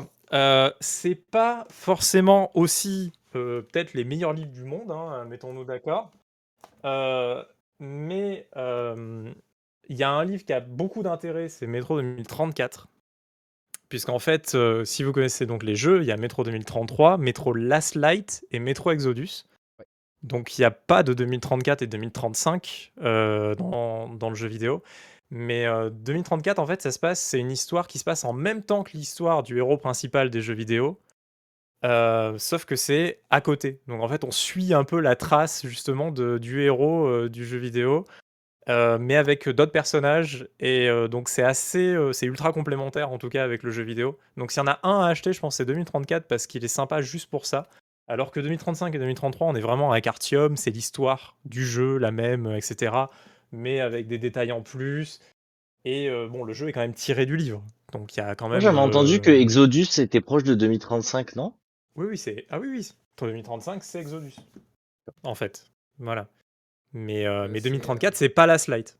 C'est c'est Voilà. l'aventure d'Artium, euh, du coup, dans les contrées euh, de Russie. Oui. Bah, quand tu arrives à sortir euh, du métro. Voilà. C'est pas Oui, spoil, c'est dans tous les trailers. hein. Oui, Oui. ça, pour le coup, ouais. Donc ça, ça va, c'est pas spoilé. Mais euh, ouais, hyper agréable à lire. Et puis en fait, les livres, ils apportent un truc que le jeu vidéo quand même euh, arrive très bien à transmettre. C'est quand même, je veux dire, l'immersion à l'intérieur de chaque station, de chaque culture, etc. Euh, le, les livres sont, vont là-dedans encore plus. Chaque station a encore plus son identité, on la comprend encore mieux. Et euh, Moi, j'ai décroché. c'est un- hein. c'est un peu plus trash, peut-être à certains moments, sur certaines stations. euh, Enfin, il y a des trucs qui sont durs, quoi. Et Il nous te présente la pauvreté et le machin. Je peux te dire, tu te tapes une, une, tu as une tartine sur la pauvreté et le Ah. truc dans la station. C'est c'est pour ça que j'ai Voilà. lâché le bouquin, moi, il y a trop d'explications. euh, et Voilà. C'est ouais, en fait, c'est des livres qui expliquent. En fait, c'est vraiment, euh, c'est, il y a un côté, ouais, il y a un côté euh, Tolkien un peu dans, dans ce truc-là, dans le sens où. Il te présente un lieu, pas un peu, j'ai dit, comme ça, là, ça va, c'est pas énorme. Moi, je vous le dis, chiant. Mais il présente beaucoup, beaucoup, beaucoup le lieu. Et après, la partie aventure, elle est, elle est comme ça, quoi. Et Non, non, mais après, il y en a, y en a qui hein, mais- Et, et moi, j'ai adoré parce que j'aime l'univers. Donc, ça m'a fait kiffer de découvrir plus de l'univers euh, et tout. Et, euh, et donc, je suis content. Bon, et en plus, il y a un jeu de rôle euh, métro qui va arriver sûrement l'année prochaine. Donc, toutes mes connaissances de ces bouquins-là, je vais les appliquer. Et on pourra faire une partie de jeu de rôle bien poussée dans l'univers de métro. Ça sera bien. Euh, ben voilà, c'est tout pour moi. C'est tout pour les BD, livres et mangas. Et on va passer à une partie euh, euh, jeux de nouveau, puisqu'on va parler de jeux de société, euh, de JDR, etc., etc. À qui, à toi l'honneur, parle-nous de Carcassonne. Non, mais alors, moi, c'est compliqué. Ça, sera plus la partie de Diablo là-dessus. Euh, moi, c'est vrai que je suis pas un grand, même si j'adore ça, je suis pas un grand joueur de jeux de société. Mais euh, c'est vrai que ces dernières années, ces derniers mois, dernières années, avec Diablo et notre père, on a beaucoup poncé Carcassonne. On aime beaucoup Carcassonne. euh, et voilà, si vous n'avez pas joué à Carcassonne, c'est très simple. euh, c'est euh, un jeu de société euh, sous forme de petits, de petites dalles. Et vous allez construire vos champs et vos villes à partir de ces petites dalles. Et le but, c'est de construire le plus de villes, le plus de champs et le plus de De près, il y a plein de de choses. d'abbayes, ouais. Euh, en tout cas pour le début, je je vais venir après, mais euh, pour le début et euh, et vous pouvez piquer les villes des autres. Alors après il y a des petits trucs. Les règles sont très simples à apprendre, ça va ultra vite. En 10 minutes, Et- Carcassonne. En 10 minutes ça a pris. Et il y a un truc qui est trop bien avec Carcassonne, c'est que des, le jeu, alors le jeu maintenant est vendu avec une extension euh, de base qui sont les abbés, je crois, avec les abbayes. Il y a deux mini-extensions en fait. Il y a Deux mini extensions et la rivière. La rivière, ça se permet de commencer. Bon, la rivière, c'est pas foufou, mais bon, bref, euh, je vais pas, je vais pas. Mais ce qui est bien, c'est qu'avec Carcassonne, alors ça peut revenir vite très cher, mais il y a 11 extensions, je crois. Euh, S'il y en a pas d'autres qui sont sorties, euh, vous pouvez me corriger dans les commentaires si je me trompe, mais il y a 11 extensions qui sont sorties et les 11 extensions sont vraiment trop bien. Euh, en plus, les extensions, euh, on n'est pas obligé d'avoir la 1, la 2, la 3, la 4 pour jouer dans l'ordre. Vous pouvez euh, avoir la 8 et la mettre dans le, dans le pack de base. Euh, donc c'est trop bien, ça se joue à 5, sachant que si vous voulez jouer à 6, il y a l'extension 2, je crois, pour avoir un sixième joueur. C'est 4 je crois. 4 de base et après avec l'extension on peut aller jusqu'à 6. Avec la Ah première ouais? extension ça rajoute les premiers pions pour avoir deux joueurs en plus. Voilà. Et euh, c'est c'est c'est ultra facile à comprendre, c'est ultra simple, vous jouer avec vos enfants, euh, avec des potes. Euh, Avec les grands-parents. On se bute, l'été on se bute à ça, Noël on se bute à ça, vraiment c'est n'importe quoi, on se bute à Carcassonne. Ça n'a aucun sens. Sur- surtout ce qui est bien Carcassonne. avec Carcassonne, c'est comme l'a dit Julien, c'est que vu que chaque. Euh, Akikazu, pardon. que, euh, Bipra. L'identité révélée. Oh là là, mon Dieu, quel C'est demain en première de voici. Euh, comme euh, comme l'a dit Aki, euh, le- vu que chaque extension est alors pas standalone dans le sens vous avez quand même besoin du jeu de base, mais les extensions rajoutent des règles que vous pouvez utiliser ou pas. Et d'ailleurs vous pouvez en utiliser certaines et pas d'autres. Généralement il y a genre deux règles par extension qui viennent se rajouter et on peut en jouer qu'avec qu'une, avec deux et surtout on peut jouer avec les extensions qu'on veut euh, pour gérer sa partie et le niveau de difficulté de sa partie comme on veut. Quoi. Et c'est super hyper intéressant agréable. parce que il- alors il y a des extensions avec des règles des fois qui nous plaisent moins, mais rien que le fait d'avoir les nouvelles dalles, parce que chaque extension rajoute des petites dalles pour construire le, le plateau de jeu. euh, ces dalles-là, elles peuvent être intéressantes même à jouer avec d'autres extensions ou des trucs comme ça. Donc il y a, Non, puis ce qui est bien aussi, je trouve, c'est que on tourne vite en rond après quand on connaît bien euh, le, le début du jeu. Et en fait, au fur et à mesure les extensions, trucs, ça, ça complexifie le jeu et du coup, ça, donne encore plus de profondeur en jeu. Donc, plus vous avez des extensions et plus il faut avoir de connaissances dans le jeu et plus ça devient compliqué et plus ça devient intéressant quand vous connaissez bien le jeu. Mais par contre, ce qui est bien, c'est que c'est pas parce que vous avez les 11 extensions que c'est forcément ça, so- ça va être forcément difficile. Comme l'a dit euh, Alexis, vous pouvez euh, du coup, Oh là là, l'identité reveal. Oh vous pouvez du coup vous pouvez utiliser les dalles sans forcément utiliser parce qu'il y a des dalles où il y a des, des trucs marqués dessus, mais vous pouvez les utiliser sans utiliser les trucs marqués dessus. Donc en fait, ça peut être très dur, mais en même temps, si vous avez les 11 extensions, ça peut être- ça peut rester quand même très facile. Donc c'est ça qui est, est bien. Le jeu, il est vraiment euh, extensible euh, comme on veut quoi. Voilà pour la première reco. C'est un, très Euh, bon jeu familial, c'est un très bon jeu à jouer avec la famille. C'est c'est un moderne classique. hein. C'est ça y est. hein.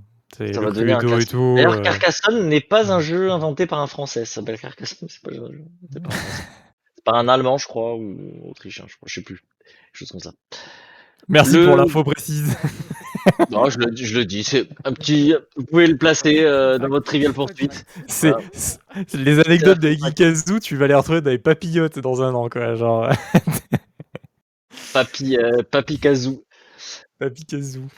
Euh, en euh, deuxième jeu, c'est un jeu que j'ai découvert cette année, euh, que Diablo lui euh, connaît depuis longtemps, mais euh, c'est Zombicide.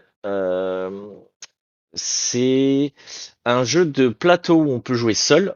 C'est important de le préciser parce que c'est assez rare pour un jeu, un jeu quand même de jeu Je de te, je te coupe juste 5 minutes, mais par contre, Zombicide, c'est absolument pas un jeu familial hein, pour le coup. hein. Ah non non, j'ai pas dit que c'était un jeu, familial. C'est pas un jeu familial. J'ai pas dit que c'était un jeu mais familial. juste mais, pour euh, préciser le, le truc. euh. Alors, contrairement à Carcassonne, les règles sont très compliquées à comprendre au Il faut à début. peu près deux Eh, jours. C'est-à-dire Euh, que voilà. si vous Par avez contre- jamais joué, vous achetez le jeu, c'est au moins deux heures de lecture des règles. Ouais, voilà. Alors que moi, j'ai eu la chance de le faire avec quelqu'un qui connaissait le jeu et du coup, ça simplifie quand même vachement l'apprentissage du jeu. Ça devient. Euh, au final, le jeu n'est pas très compliqué, mais c'est vrai que si. Faut faire une partie avec quelqu'un qui connaît, c'est bien. Il quoi. est, Ouais, voilà, ouais, il est complexe, mais pas compliqué. À appréhender. jeu. Voilà, exactement.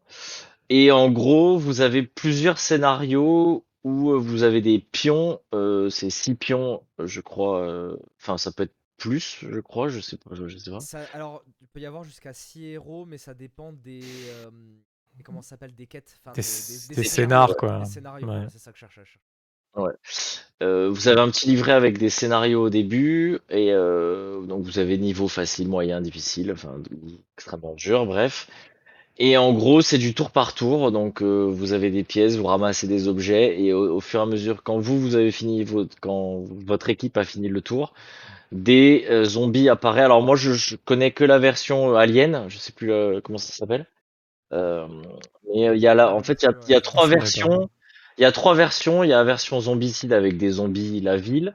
Il y a la version. euh. Putain, comment on appelle les, les aliens là? Putain, j'ai Ah, oublié le nom. Euh, Xénomorphe euh, Xénomorphe, merci. La, la version xénomorphe avec euh, des aliens, euh, trucs, et la version médiévale sur la peste noire. Voilà. Vous avez trois versions. Sachant Black que Plague. il me semble Black, Black Plague, là, ouais, Black Plague. Il me semble que suivant les versions, il y a quelques petites différences au niveau du jeu, mais concrètement, c'est à peu près, euh, à peu près pareil. J'ai la version Voilà. Black Plague et il y a des différences par rapport aux zombies. C'est à peu, à peu près pareil. Et c'est pareil pour la nécromorphe, il y a euh, quelques subtilités qui diffèrent. Mais en gros, voilà, c'est du tour par tour. Vous jouez votre tour, des zombies apparaissent, il faut tuer les zombies, il faut finir l'objectif, sachant qu'il peut y avoir des objectifs différents. Et que, en plus, euh, vous avez, alors pour Zombicide, ils ont arrêté parce qu'il y avait plus de 200 scénarios et c'était un peu, et c'était un peu trop. Enfin voilà, le jeu était quand même complet. Mais vous avez toutes les semaines ou tous les mois, je crois, des nouveaux scénarios qui arrivent euh, pour le jeu. Donc euh, le jeu est infini. euh, Enfin voilà. Et, et puis il y a des particuliers qui créent leur propre scénario aussi. En plus, il y a des particuliers qui créent Ouais, c'est infini pour ça. Parce que ce qu'il faut c'est savoir, c'est que le, plateau de Zombicide se construit avec des, des tuiles, alors des grosses tuiles hein, comparé au Carcassonne où c'est des tuiles. Ah, c'est tuilasse. euh, voilà, c'est ça, et on peut les agencer comme on veut, et en plus, il y a des extensions généralement par version qui permettent d'avoir encore plus de possibilités, donc de pouvoir encore plus créer des choses.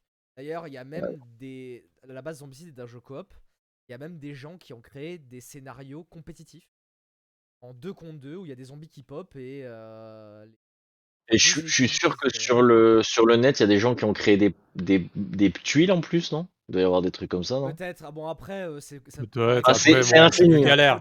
C'est mais plus galère. c'est, euh, C'est infini. Ouais, non, mais c'est t'imprimes ça sur un bout de papier, tu vois. voilà, y a une Mais, mais on vit des vraies aventures, faut le dire quoi. Ah ouais. Et- C'est- Ouais, ce qui est cool, c'est- c'est qu'on vit des vraies aventures euh, de survie, euh, zombies, euh, avec, euh, avec bah Alors ouais, c'est des- pas à la JDR, c'est pas aussi poussé qu'un JDR, mais euh, non, non. Ouais, c'est du light, c'est du light JDR en plateau, quoi. Ça ressemble un peu à ce qu'on peut Mm. retrouver avec du Warhammer 40k en plateau. Euh... euh, non, pas Warhammer. Si, c'est Warhammer. euh, Oui, c'est Warhammer. En... Oui. Euh, ben, tu, Ouais, tu ouais, sais, t'as- 40K, t'as- ouais. t'as les Warhammer et 40k. Il me semble que la version 40k de Warhammer, tu as des plateaux un peu comme ça, euh, un peu. euh. Alors le la, la boîte est un peu la boîte est un peu chère, mais 90 pour euh, pour euh, pour ouais, mais tu euh, joues tellement à l'infini. voilà. quoi, genre, c'est euh, tellement et c'est- infini que ça vaut vraiment le coup. Et moi j'ai un voisin donc qui a la version, c'est avec lui que je joue, qui a la version nécromorphe. Euh, vous avez en plus, lui, il a acheté la version collector. Enfin, il y a un truc collector et il a des persos inspirés euh, de faits réels. Donc, euh, vous avez de faits réels, enfin, de, de personnages réels ou euh, imaginaires. Vous avez Rick de Walking Dead, vous avez euh, Stephen Hawking, euh, enfin, qui sont inspirés de ce truc-là. Donc, vous avez, euh, c'est des petites statuettes. Vous avez vraiment des petites statuettes hein, euh, imprimées en 3D et que vous déplacez sur votre plateau. Et euh, ouais, il a une boîte avec, euh, je sais pas, il y a peut-être 20, 30 personnages en plus inspirés. Donc, bah, Rick, euh, ouais, enfin, je les ai pas tous en tête, mais Rick et Stephen Hawking, euh, pour ne citer que. Et ils ont des compétences spécifiques, chaque personnage a des compétences spécifiques, etc. Donc voilà, c'est infini, et pour le, pour 90 balles, ça vaut vraiment le coup. D'a- vaut vraiment- euh, on n'a pas précisé ça, mais sur les aventures, dans le, les scénarios, dans le jeu, il y, a une- il y a une vraie campagne en fait.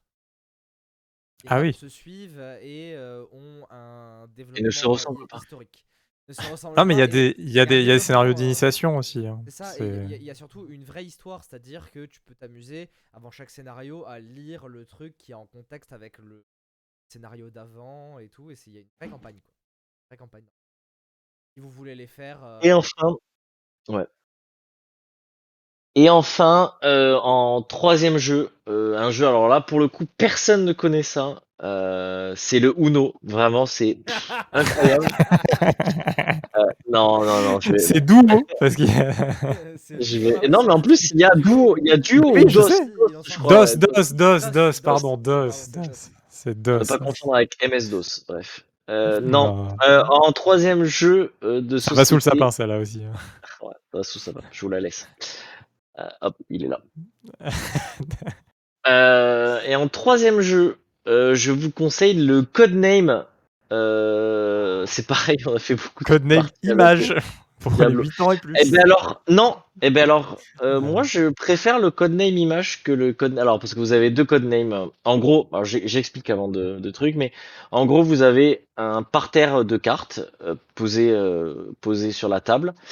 Et euh, vous avez euh, deux plans, euh, c'est en deux équipes, et chaque équipe a un plan et doit faire deviner les cartes sur lesquelles se base, euh, sur lesquelles est basé les plans qu'il a. Euh, voilà, c'est ultra simple, mais il faut faire deviner euh, votre plan, votre vos positionnements de cartes avec un seul mot.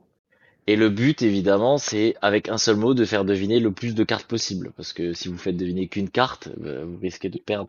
Donc c'est pas si vous dites restaurant, et en fonction des cartes qu'il y a et des mots, euh, bah il faut deviner qu'est-ce qui peut correspondre à un restaurant. C'est un peu un pyramide, un peu.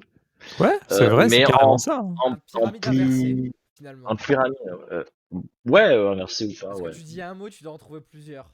À Voilà, ouais. C'est vrai. Et- Je dis en trois. Euh. Déjà que pyramide, c'est une ref. euh, Attention, quoi. C'est là. vrai. C'est obscur, hein, déjà. On a, on a Vous n'aurez pas vous n'arrivez-. Vous n'aurez- vous n'aurez pas Marie-Ange Nardi avec vous à côté. euh. Ah, Ah, J'ai encore ça, plus sûr. perdu de monde. Euh, non, voilà. Et euh, Codename donc euh, se présente en euh, deux formats. Il y a un format avec des quatre avec des, des mots dessus. Et il y a un autre format avec les images. Et moi, j'ai une préférence pour les images. Je trouve que c'est plus subtil parce que tu peux te dire, ah, avec le, le truc, euh, je sais pas, Une les images. que couleur, un un truc te profond, ouais. un indice. Alors que sur le mot, C'est un peu plus intellectuel parce qu'il plus obscur. Des mots, c'est. euh, C'est pas forcément plus intellectuel, mais c'est moins profond, je trouve. c'est voilà, pas la même, c'est pas la même mécanique. Non, après, Ça, ça renouvelle vraiment le plaisir si on, si on connaît déjà celui de base. À la limite, euh, moi je trouve. que c'est cool. Après, j'ai une petite astuce. Si vous voulez gagner à tous les coups, euh, le mieux, c'est donc ça se joue en équipe. c'est de Et tricher. le mieux, le mieux, c'est de se quand vous le mot se, se dit, euh, va vous donner des coups de pied sous la table quand le mot. C'est une technique approuvée par euh, Diablo et moi. Et je peux vous dire, on se tape des sacrées non, barres. Non, mais c'est. On se tape vraiment les, les tibias.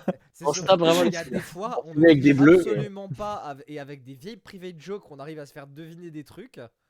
Et les gens à chaque fois ils font Oh, mais vous avez triché là oh, vous avez triché. Bah, si vous jouez avec votre frère, c'est forcément plus évident. Euh, avec- vous connaissez plus votre Bah, frère. on joue forcément avec des amis, des, voilà, des gens de la Voilà. famille après. Mais euh, Codename, voilà. C'est c'est très bien. Et c'était ma troisième compo. c'est très cool. Très très cool. Merci beaucoup. J'ai peut-être dit des classiques, mais bon. Écoute, euh, Ouais, non, mais euh, tout, temps, le monde- moi, je pense pas que tout le monde connaisse euh, tout ça, ou même s'ils connaissent, je pense pas que tout le monde l'a chez soi, tu vois non plus, donc euh, être intéressant à avoir chez Je soi, l'ai. clairement. quoi. je fais- Euh, Diablo Oui. Oui. euh, 3, hein Ah, il dit ça, il dit ça parce qu'il peut en conseiller beaucoup plus que trois, mais oui, euh, c'est. Euh, C'est parce qu'on le connaît, le coco. on, va, on, on va, on va commencer par les plus évidents et les plus faciles, mais qui méritent d'être là euh, pour Noël. Euh, déjà, moi, un jeu que je peux conseiller pour Noël en famille, c'est le concept. Oh oui. Euh, moi je l'ai pas dit, je l'ai en Mais plus. ouais. Tellement. Ah bah, on le conseille tous. mais bon. ouais, le, le concept, c'est un jeu tout bête. En gros, vous avez un plateau avec euh, des petites icônes qui correspondent à des thèmes et des, et des formes. et Des formes, des couleurs, couleurs, tout. des choses comme ça. Et le but, c'est de faire deviner des mots en positionnant des pions sur ces icônes. Voilà. C'est ça. Un Le concept, concept. du jeu, c'est ça. voilà. Donc le but, c'est de faire effectivement deviner des concepts. Alors quand ils disent des concepts, ça peut être des mots. Euh, Ça va du Des plus films, facile, hein. qui sont des trucs un peu bateaux, genre faire deviner une pomme. Faire deviner, ou même Bah, dans le tuto, dans le tuto, il y a Titanic par exemple, et Titanic, en fait, il faut mettre son petit carré. euh, en fait, il est dans l'exemple parce qu'il est très facile. En fait, Titanic à faire deviner. Tu mets ton, tu mets un petit carré sur film. Donc déjà, tu sais que c'est un film qu'il faut que tu trouves. Il faut Ensuite- petit carré et pion. euh, En fait, c'est Bah, ça. les y a- pions, y a deux- ouais. en fait, les- mais ça, c'est plus compliqué à comprendre et je pense qu'il faut avoir le jeu sous la main. Mais Je- en je gros- peux- pour simplifier, pour simplifier, euh, je vais peut-être dire juste des petits carrés. Ouais, c'est ça. Voilà. Mais bon, globalement, en fait, il y a, il y a une bonne stratégie, c'est de donner d'abord le thème, si on parle d'un personnage, d'un film, tu vois, de, de cuisine euh, ou d'autres choses, tu vois. Donc là, par exemple, Titanic, ben, on le poserait sur la case film. Et euh, ensuite, pour euh, faire trouver donc le film Titanic en soi, et ben là, après, tu peux mettre, par exemple, de l'eau. Et euh, il y a une flèche, par exemple, qui se dirige euh, vers le bas, et il y a aussi une petite icône de bateau. Donc tu mets le bateau, la flèche vers le bas avec l'eau, et il un bateau qui coule, c'est le Titanic, euh, voilà quoi.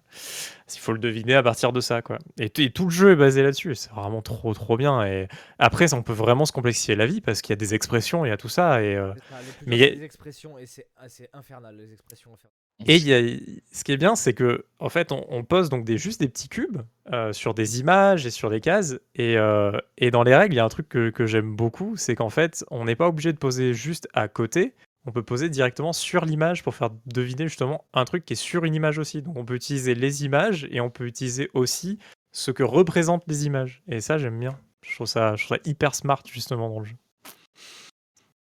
Et donc voilà, c'est un jeu qui est hyper bien à jouer en famille. C'est peut-être un peu dur à démarrer parce que généralement les gens quand ils voient le plateau et que tu leur expliques un peu le truc, ils prennent pas bien Ouais. comment exposer leurs idées. Ouais, Et parce qu'il faut connaître les cases. Une fois qu'on est peu. lancé, ça va. Franchement. Alors aussi, un truc à savoir, ne jouez pas bourré. euh, vraiment. euh, Ouais, Ça vrai, sent le vécu là. hein. Là, il y a du Ouais, vécu ouais. derrière Ouais. cette, euh, ce truc-là. hein. c'est- C'est- ça n'a ça n'a aucun sens. Vraiment, euh. c'est drôle, mais c'est drôle. Mais c'est drôle, c'est vrai. mais c'est drôle. Euh, donc voilà, ma, ma deuxième roco, euh, c'est un jeu que j'ai- découvert euh, voilà, pas très très longtemps et pourtant euh, ça fait un moment que, que je voulais l'avoir. C'est The Game. Euh, Ah, je connais The, pas. The Game, alors c'est un jeu, mais je pense qu'il n'y a pas plus simple. Euh, la boîte, c'est trop euh, bien. C'est c'est littéralement une, euh, un jeu de cartes. Je vais checker Euh, sur euh, l'internet. Voilà. Donc le principe de The Game, c'est que vous avez vous avez 100 ga- euh, 100 ca- non pas 100 cartes, du coup 98 cartes de 1 à 99. Euh, bah non, ça fait 99 cartes. non, c'est bien 98 Waouh. cartes, c'est de 2 à 99, pardon. Le problème de maths. Le, euh, le principe, c'est que en fait, c'est un jeu entièrement coopératif et on joue contre le jeu. Le but du jeu, c'est Contre le, y a le game. 4, tas de cartes et ce sont deux tas montants et deux tas descendants. Oh, dit comme ça, ça a l'air dur. Ouais, Alors ça a c'est l'air dur, ultra mais tu c'est ultra facile. En gros, Je sais, j'ai joué avec à chaque des- tour, euh, à chaque tour, euh, on a cette carte dans la main, pioche dans une pioche, et le but du jeu, c'est de se débarrasser de toutes ces cartes dans, cette ta- dans ces quatre tas. C'est tout. D'accord. Et c'est excessivement difficile parce que les joueurs n'ont pas le droit de dire ce qu'ils ont dans la main et comment ils vont jouer. Tout doit passer par le, la confiance et. euh, Et le- surtout, ce que, ce que t'as pas dit, c'est qu'on n'a pas le droit de mettre des cartes en dessous ou au-dessus en fonction du tas dans le- sur lequel on la pose. C'est-à-dire que si par exemple je dois monter, de- je, je pars de 1 et je dois monter à 100, si je pose une carte 50, je ne peux plus poser en dessous de 50, mes cartes en dessous de Exactement. 50. Voilà. Exactement. C'est-à-dire que. Et idem, si je descends de 100 à 1, si je pose une carte 60, je peux plus poser de carte de 60 à 100. Ça, ça paraît très compliqué comme ça, mais c'est très simple. Le but, c'est de se débarrasser de toutes les cartes, et on a 4 tas pour s'en débarrasser, et ces 4 tas ont une règle. Et c'est vachement difficile, d'autant plus que le jeu contient une extension de base euh, inclus dans le jeu. The euh, Game on Fire. The Game on Fire, qui rajoute des cartes qui, quand elles sont posées, sont obligées d'être recouvertes par le joueur suivant. Euh, sinon, c'est perdu. voilà. Donc, euh, Je vois qu'il y a plein d'éditions. En plus, je vois une extrême, euh, édition haute en couleur. J'ai que l'édition normale, qui est une édition basique. hein. Concrètement, c'est des cartes qui sont numérotées de 1 à 100 avec un design un peu. Mais le jeu, au final, est incroyablement bien fait et assez facile à jouer, en fait. Et Dans le c'est- thème de Noël. Il y c'est- a des crânes c'est- de partout, c'est parfait. Non, c'est pas dans le thème de Noël, mais ça peut être dans le thème de- d'un jeu à faire pour Noël parce que, en plus, c'est des jeux où, alors, il faut un peu réfléchir, mais c'est des jeux pendant lesquels euh, on peut discuter, on peut, il y a ce côté un peu automatique. Comment ça peut app- apprendre à jouer Ça se fait en apéro, quoi. ça, ça peut se faire en apéro, ouais, clairement. Clairement. Très cool. C'est dans mon panier, hein, donc. c'est un partenaire d'achat. hein, euh. Bah, à 13,98€ en promo Amazon Prime au lieu de 13,99€, Oh, euh, je j'achète direct. Voilà, je, clairement là, Amazon m'a vendu le produit. Quoi, genre, euh. Et par le même éditeur, dans le même style, en jeu d'apéro, vous avez aussi The Mine, mais ça je vais pas, euh, pas euh, parler plus longtemps. C'est dans le même style que The Game, avec des règles différentes. Il faut jouer à The Mine aussi. Je peux les considérer un peu deux en un. C'est un The. c'est un, Voilà. c'est- c'est un The. Ah ouais, le extrême, ça pose des conditions en plus en fonction des cartes. Oh putain, la vache. Mais ça, ça, Oh. peut être bien, ça, ça peut être bien maintenant parce que c'est vrai que nous maintenant, avec Emma, on a, comme, on a gagné quelques parties et avec Le leak le le nom de, le- le nom de sa Ah, meuf. On connaît le nom de sa meuf. Oh là là, oh là là, j'ai tout liqué. oh là là. Allez, Nicolas, allez, on Ah, lit putain. tout, allez. Ah, non. La carte d'identité Non Allez, Nicolas Petrovic, allez, on dit tout. euh. Ah bah je la prends moi-même. Non mais voilà, euh, pour, pour le coup, avec, euh, on, a, euh, on, a ter- on a presque terminé des parties même avec l'extension. qui est très très dur avec l'extension. Ouais, c'est pas évident. Bah, vous allez pouvoir renouveler votre plaisir avec une version extrême. Et, euh, et donc du coup voilà, The Game, euh, incroyable. Merci beaucoup. donc- Attends, c'est la troisième Rocco Ah merde Ah, Ça ah, fait ah. pas trop... Attends, tu Ça parles de fait tellement de jeux.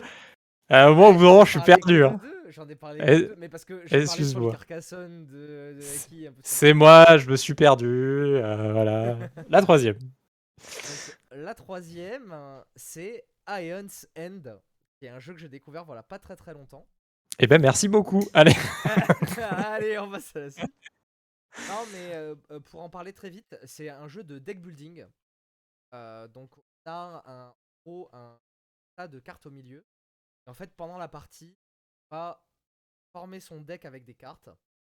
Et euh, le principe d'Ion's End, c'est qu'il y, a un- petit lore. euh, En gros, euh, dans un monde un peu alternatif, il y a des, brèches qui sont ouvertes vers des mondes démoniaques.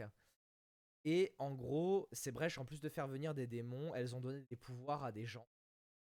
Tels les mages du, com- les mages du chaos. Et en gros, on joue un de ces mages qui protège en fait les derniers bastions de l'humanité qui sont. Et en gros, chaque partie est différente parce que euh, à chaque partie, on va choisir un ennemi. Et cet ennemi va avoir va, mettre en place des règles spécifiques par ennemi. Et donc du coup, on a ce côté où euh, il y a ces règles spécifiques et en plus, en début de partie, on va choisir un euh, pas un deck de cartes parce que les decks on les forme après avec ces cartes, mais on va choisir un pool de cartes euh, qu'on va piocher au fur et à mesure pour former notre deck et qui vont, nous permettre de repousser la menace. Jamais vraiment les démons, on les repousse. Et donc, euh, le but du jeu, c'est donc de repousser cette menace, soit en épuisant ses points de vie, soit en atteignant le nombre de tours limite. C'est un full coop euh, avec des persos. C'est un jeu un peu plus, euh, un peu plus complexe du coup, euh, opposé aux deux autres présentés avant. mais qui se joue assez bien euh, pour le coup. Il y a moins de règles qu'à Zombicide, mais c'est peut-être aussi, aussi complexe en termes de, en termes de possibilités et de choix. Mais le jeu se joue assez vite et assez simple à jouer. Donc voilà. D'accord. Par contre, c'est un jeu qui est, encore une fois, assez difficile. Pour gagner une partie, il faut soit être chanceux sur le, la, pi- la pioche. En fait, Diablo, il veut pas que vous gagniez, quoi. euh, Il joue qu'à des jeux ingagnables. il- C'est le Dark Souls du jeu de plateau, en fait, il nous a sorti. C'est un peu. Alors, The Game, c'est un peu le Dark Souls du jeu de plateau pour le coup, et, et Ion's End est un peu dans cet esprit-là, mais c'est jamais euh, frustrant dans le sens où on apprend à, comboter les cartes et à faire des choses comme ça, parce que quand on forme son deck, il y a beaucoup de cartes qui permettent de faire des combos et des machins, et c'est un jeu qui nécessite un peu de maîtrise, et quand on maîtrise le jeu, je pense que le jeu devient forcément beaucoup plus simple. Bah, les jeux de deck building, de toute voilà. façon, demandent toujours un peu de maîtrise. d'implication quoi. Mais c'est un très bon jeu et euh, et c'est très action. Moi moi qui aime pas trop les jeux justement où il y a beaucoup de gestion, c'est très action et pour les gens qui ont besoin de jeux qui bougent un peu où tu fais des choses et tout, c'est un très bon jeu. Très bon jeu. Merci beaucoup. Je peux le sortir maintenant, merci beaucoup. Ça. Euh, et ben je vais, euh, je vais conclure euh, sur plein de trucs qui sont plutôt du JDR, hein, parce que on a parlé que de jeux de plateau, donc moi je vais parler de JDR. Euh, et je vais le faire dans un ordre spécifique. Ça va être euh, euh, comment s'initier au JDR. Et quoi de mieux pour s'initier que des boîtes d'initiation? Ça paraît con, hein mais bon, quoi de mieux? Et celle-là, par exemple, voilà, Elf, tirée d'une BD d'ailleurs. hein, Il y a aussi euh, Nain, etc. Enfin, peut-être que les gens euh, connaîtront cet univers euh, dans les terres d'Aran. Euh, c'est fait, euh, c'est fait par, euh, Black Book Edition et euh, Soleil. Et euh, c'est une boîte où en fait il y a tout dedans. Parce qu'on sait que le JDR, euh, ça peut être des fois un peu compliqué. euh, les fiches de personnages, les dés, etc. Tout le monde n'a pas tout. Et, euh, et pendant longtemps, les JDR, ils avaient que le bouquin. Et donc en fait, bah, c'était un peu aussi euh, compliqué euh, de s'y mettre pour ça. quoi. Puis il n'y avait pas spécialement d'explication sur qu'est-ce que le JDR. Alors que là, en fait, à l'intérieur de, de ce jeu-là, il y a tout. Donc, euh, il y a des dés, euh, il y a des maps qu'on peut déplier, euh, etc. Bah, je pourrais dés le cochon peu. Il y a des- Allez, celle-là, c'est pareil, vous pouvez la mettre sous le sapin, je vous la laisse. C'est sous le sapin. Elle est là, regarde, là, elle, est emballée, elle est emballée là. Hop là, Euh. Hop, elle est emballée. Il en, il en reste trois. Gros. hein. Gros paquet, hein, gros gros paquet quand même. Là. Euh, et voilà, on a des, euh, voilà, on a des, pe- des petits dés, euh, du D20, euh, du D10, etc. On a un, un écran de maître de jeu euh, qui se... Le mot D me fait rire. Le mot dé te fait rire? Ah Ouais. d'accord. Je déplie l'écran de maître de jeu avec Oh beaucoup d'informations. Je déplie. Ah non mais on peut partir très Il y loin. a un hein. des 20, un des 10, un dépli, ok, bon d'accord. Et puis vous serez pas déçus de savoir Oh il y a aussi des fiches de personnages pré-tirées. Non, Ah, ça c'est va, voilà. Donc oui, il y a des pré-tirés. Euh, parce que dans le JDR, euh, souvent se taper 4 chapitres sur la création de, de personnages, c'est un peu barbant. Et Après, puis quand même, C'est bien on a parce des... que du coup, il n'y a, il y a rien à déconstruire. hein. Oui, et il n'y a plus qu'à découvrir. Oh Allez, on continue sur la lancée. Putain, mais c'est trop facile avec D en même temps. Ouais, avec des, c'est très très facile. Euh, Vous allez me Donc- déprimer avec ces jeux de mots. oh, allez euh, voilà, donc on on a nos, on a nos petits personnages euh, comme ça, voilà, c'est pas, euh, Ah, c'est pas en 3D ou autre. 30 secondes, je te coupe 30 secondes, Kanata. Mais si vous n'êtes pas sur YouTube et que vous écoutez le podcast sur les plateformes, c'était peut-être le. C'est très visuel. allez regarder sur YouTube. C'est très visuel. Très visuel. Alors que, alors que le JDR est euh, très oral. c'est très euh, paradoxal, quoi, tu vois. Donc euh, oui, on a des maps, bon là je le déplie pas, mais euh, C'est voilà, on a des maps découvrir.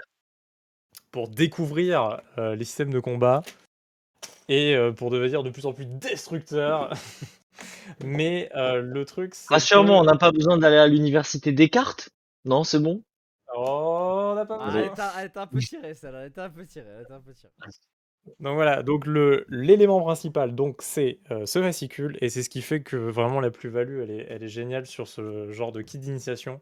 Euh, il y a voilà, au moins une bonne vingtaine de pages sur qu'est-ce que le JDR, euh, comment devenir euh, maître de jeu, euh, et puis comment s'amuser, pas avoir honte hein, d'être maître de jeu. C'est le, le plus difficile dans JDR, c'est de trouver un maître de jeu en général. Je pense que c'est ce dont tout le monde se confronte quand il veut l'essayer. Voilà, personne ne veut être MJ alors que c'est un rôle fantastique, mais c'est un rôle qui demande un peu de préparation, etc.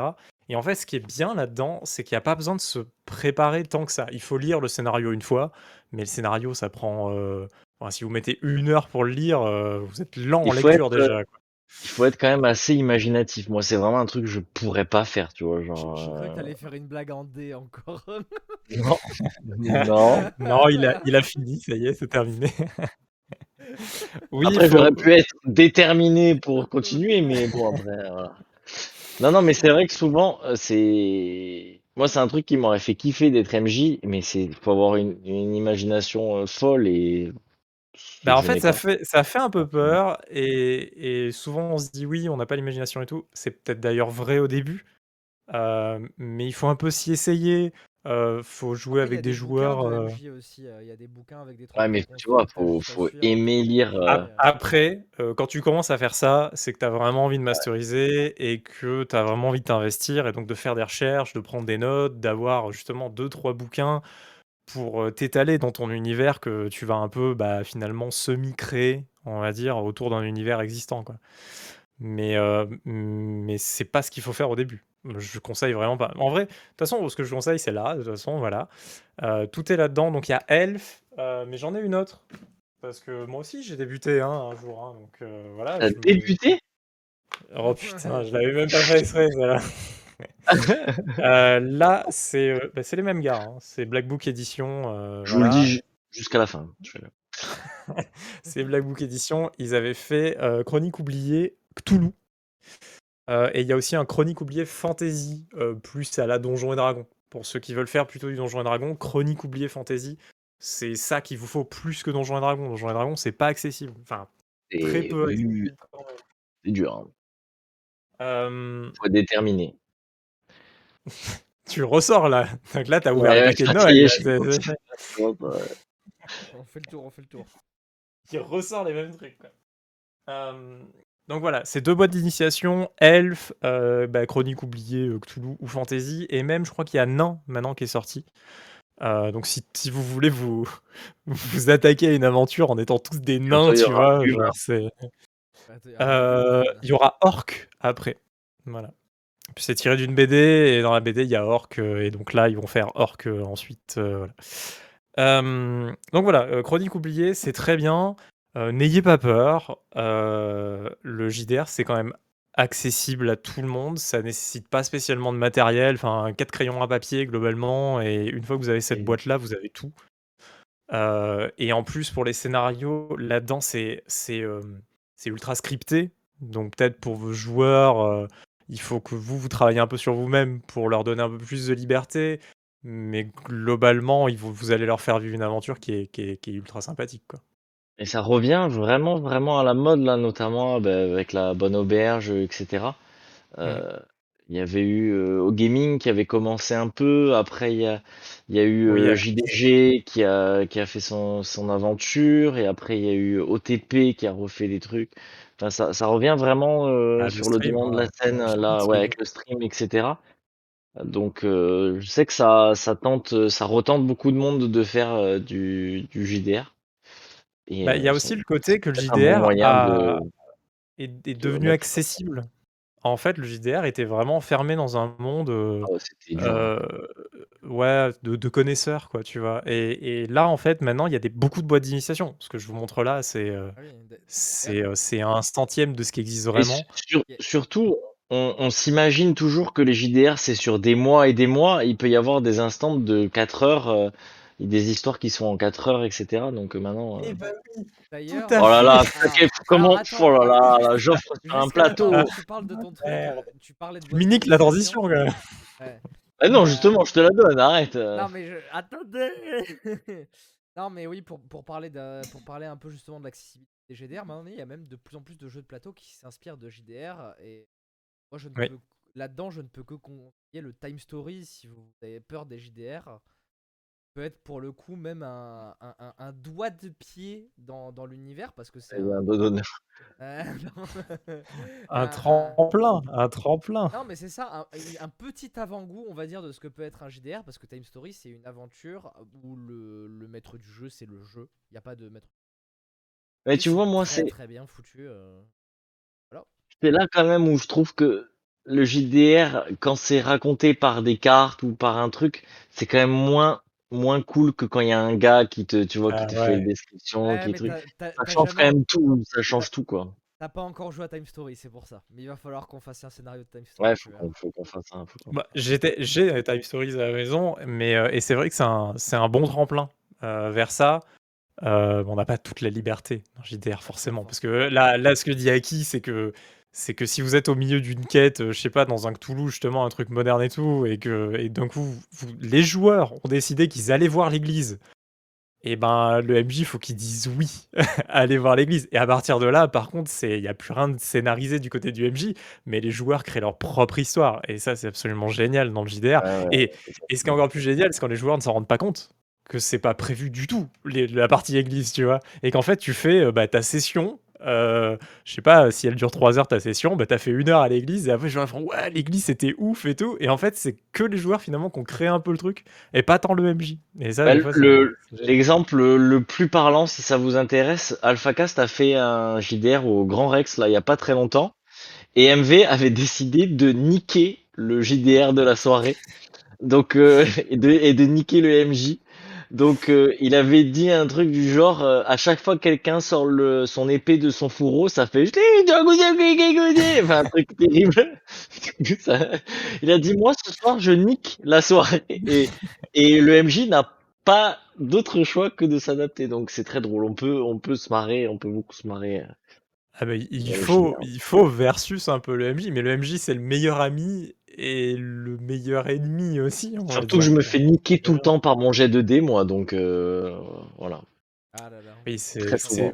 il Ouais. il y a une partie de chance terrible dans les JDR. Euh, Ah puis le, ah, par contre, attention quand même, le JDR peut coûter très cher si vous rentrez vraiment dedans, parce que si après vous voulez des beaux dés, si vous voulez des, des beaux trucs et ah, tout, ça bah, peut revenir euh, très cher. Ça, euh, ça c'est sûr.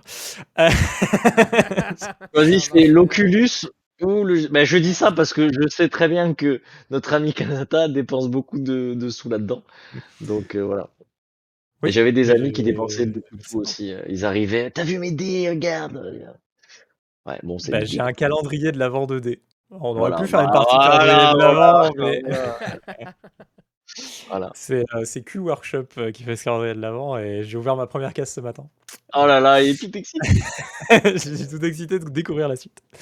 Euh, continuons. Alors, euh, maintenant que vous connaissez le JDR et que vous avez plus peur du JDR, euh, ça y est, vous êtes MJ, euh, c'est bon. euh, vos potes euh, savent ce que c'est le JDR aussi, parce qu'il faut l'expliquer aussi aux gens ce qu'est le JDR.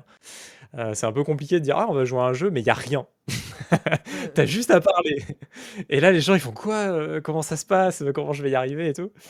Et ben une fois que cette étape est passée, il y a euh, bah, ça qui est très cool, c'est Aperol. Euh, et donc il y en existe deux, il existe une version, euh, donc le dragon de Foudre Ciel, il existe aussi une version Cthulhu, je sais plus comment elle s'appelle. Euh, mais moi j'étais plutôt avec des joueurs qui connaissent la fantasy et pas trop Cthulhu. Donc je me suis dit pour euh, faire une partie à l'apéro, c'est mieux de sortir un truc avec des dragons, des châteaux, euh, des mages et des euh, guerriers quoi. Et, et c'est une toute petite boîte. bon, pour ceux qui la voient pas, voilà, mais ceux qui la voient, c'est bien. mais c'est une toute petite boîte. Et à l'intérieur, il y a tout. Il y a un scénario. C'est pas trop cher, mais bon, en même temps, il y a, il y a, il y a tout ce qu'il faut. Il y a les dés. il y a un micro. Parce que comparé à tout à l'heure, voilà, Ah je me cache derrière l'écran de MJ euh, qui est là, voilà. Et euh, ça permet de vivre pendant, euh, allez, une petite heure, hein, parce que c'est quand même apérole, faut que ça dure le temps de l'apéro, faut pas non plus que ça dure le temps du repas non plus en même temps derrière et le temps du dessert, quoi. Euh, voilà, donc c'est une petite aventure. Euh, Il y a des, en fait, les, les fiches de perso, c'est assez cool. Je les cherche parce que je veux vous les montrer, parce que c'est cool. Euh, les fiches de perso, en fait, on peut mettre nos verres euh, dessus, c'est des, euh, des petits dessous de verre, euh, voilà. Sous-bocs, voilà. Et, et c'est c'est hyper simple. Il y a trois stats. il y a que des dés. il y a un seul dé, on va dire. Et ça permet de se vivre une petite aventure fantasy au moment de l'apéro. Et, et ça passe crème. Je l'ai testé. Ça passe assez bien. Le seul problème de ce jeu-là, c'est qu'en fait, tout est par opposition au MJ. C'est-à-dire que le joueur va lancer un dé, le MJ lance un dé. Si le joueur est supérieur au MJ, c'est le joueur qui gagne. Et le MJ est supérieur au joueur, c'est le MJ qui gagne. Euh, moi, vu que je suis une bille en dé, euh, j'avais que des jets de merde. Les joueurs ont tout le temps gagné. Donc l'aventure s'est passée genre en mode couloir, quoi. euh, voilà. Euh, c'était un peu c'était un peu triste voilà donc s'il y a quelque chose à, à retoucher un peu là-dessus pour un MJ tricher Euh, voilà. C'est- le seul truc que je peux vous donner ne lancez pas le dé Euh, maître du jeu n'expliquez pas les règles et lancez pas les dés et voilà Euh, c'est ce que les MJ font dans tous les jeux de rôle hein, attention hein, voilà.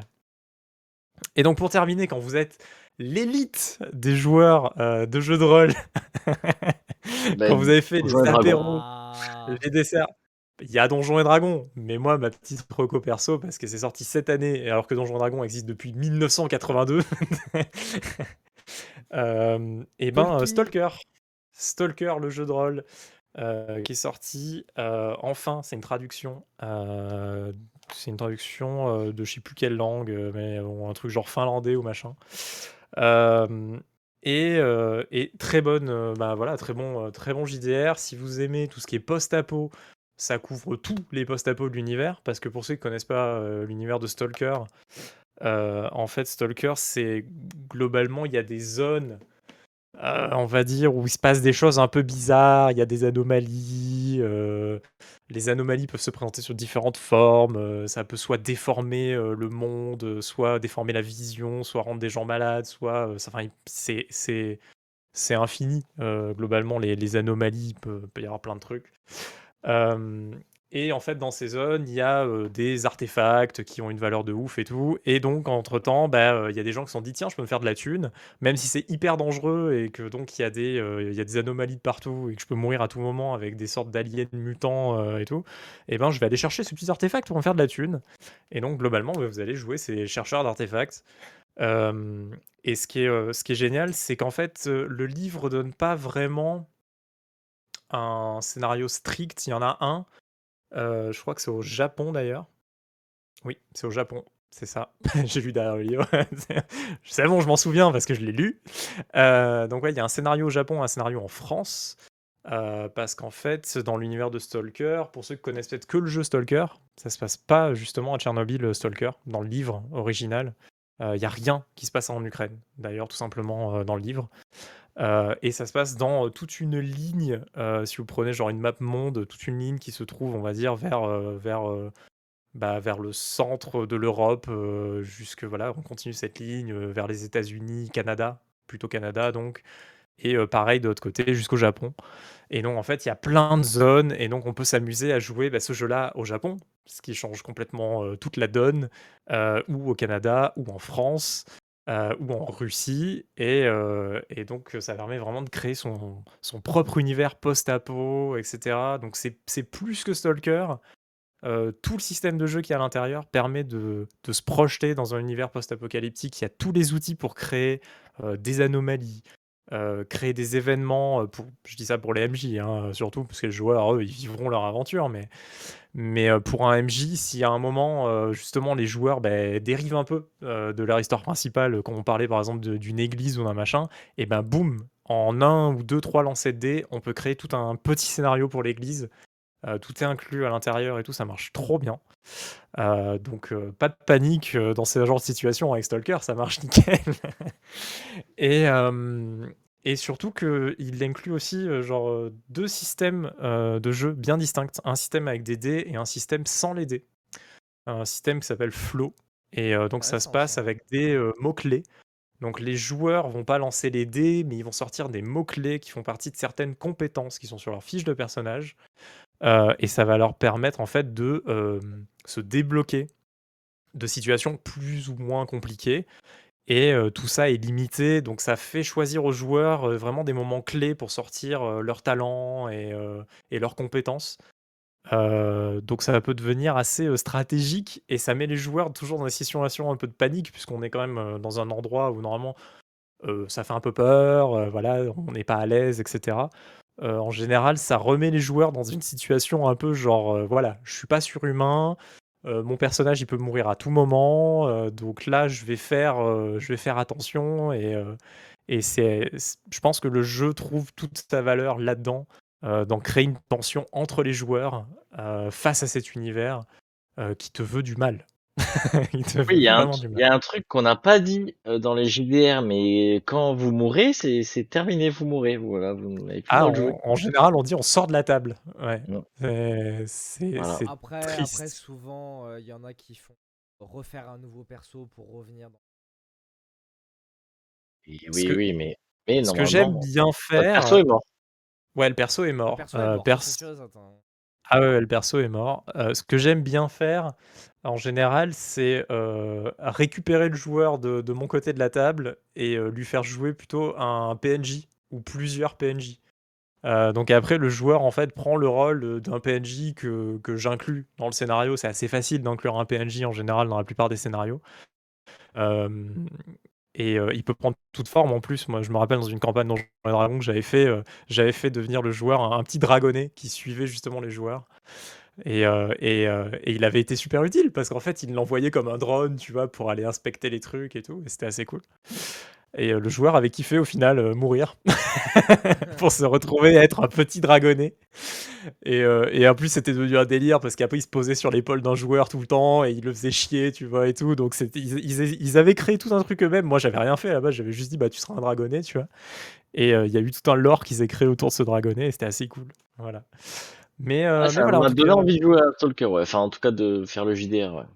Stalker très cool, Il faut faut faire le jeu aussi, il faut faire le jeu, Oui, non, mais là, le on parle du faut JDR, donc je là, heu, pour se faire une soirée JDR, c'est très cool. Et en plus, ça permet de sortir justement peut-être un peu de Tchernobyl et tout du jeu.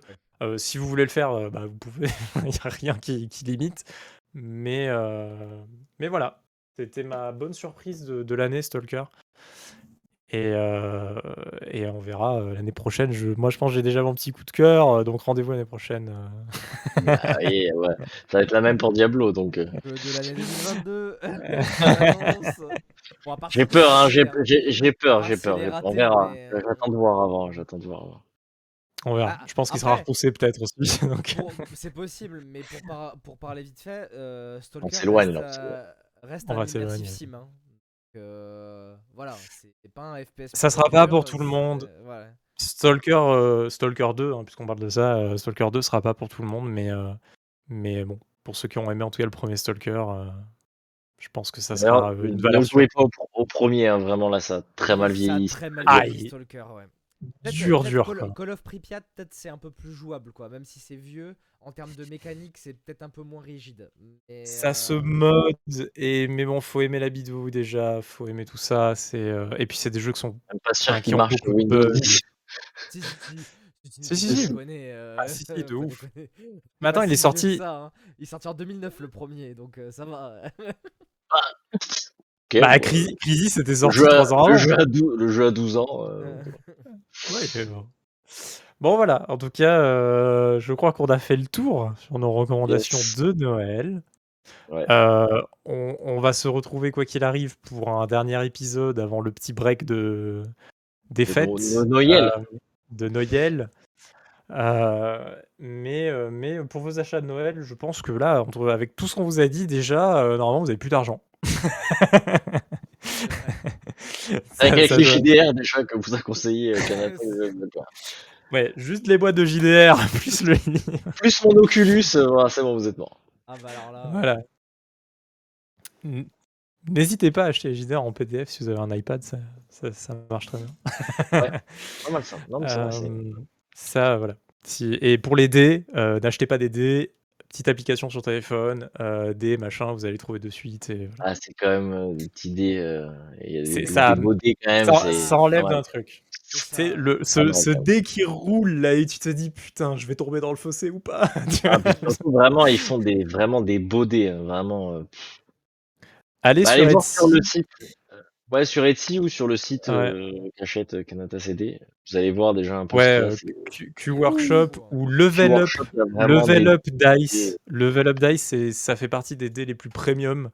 Ils font des trucs en en vert, heu, chroma, Oui, machin, ils, avaient même fait un Kickstarter avec un dé qui s'allumait en fonction du chiffre, euh, d'une couleur ou un truc comme ça, non? Ils Ah non, c'est pas eux. comme ça? Non, mais oui, il y a eu un Kickstarter comme ça de dés, heu, connectés au téléphone et tout et que si vous jouez même sur donc des plateformes de JDR, type Roll20, Let's Roll et compagnie, vous lancez votre dé physiquement et c'est connecté à l'ordi et à la plateforme, justement Roll20 Incroyable et autres et ça lance le dé sur ces plateformes-là, donc ça permet vraiment de de retrouver son petit plaisir du du dés.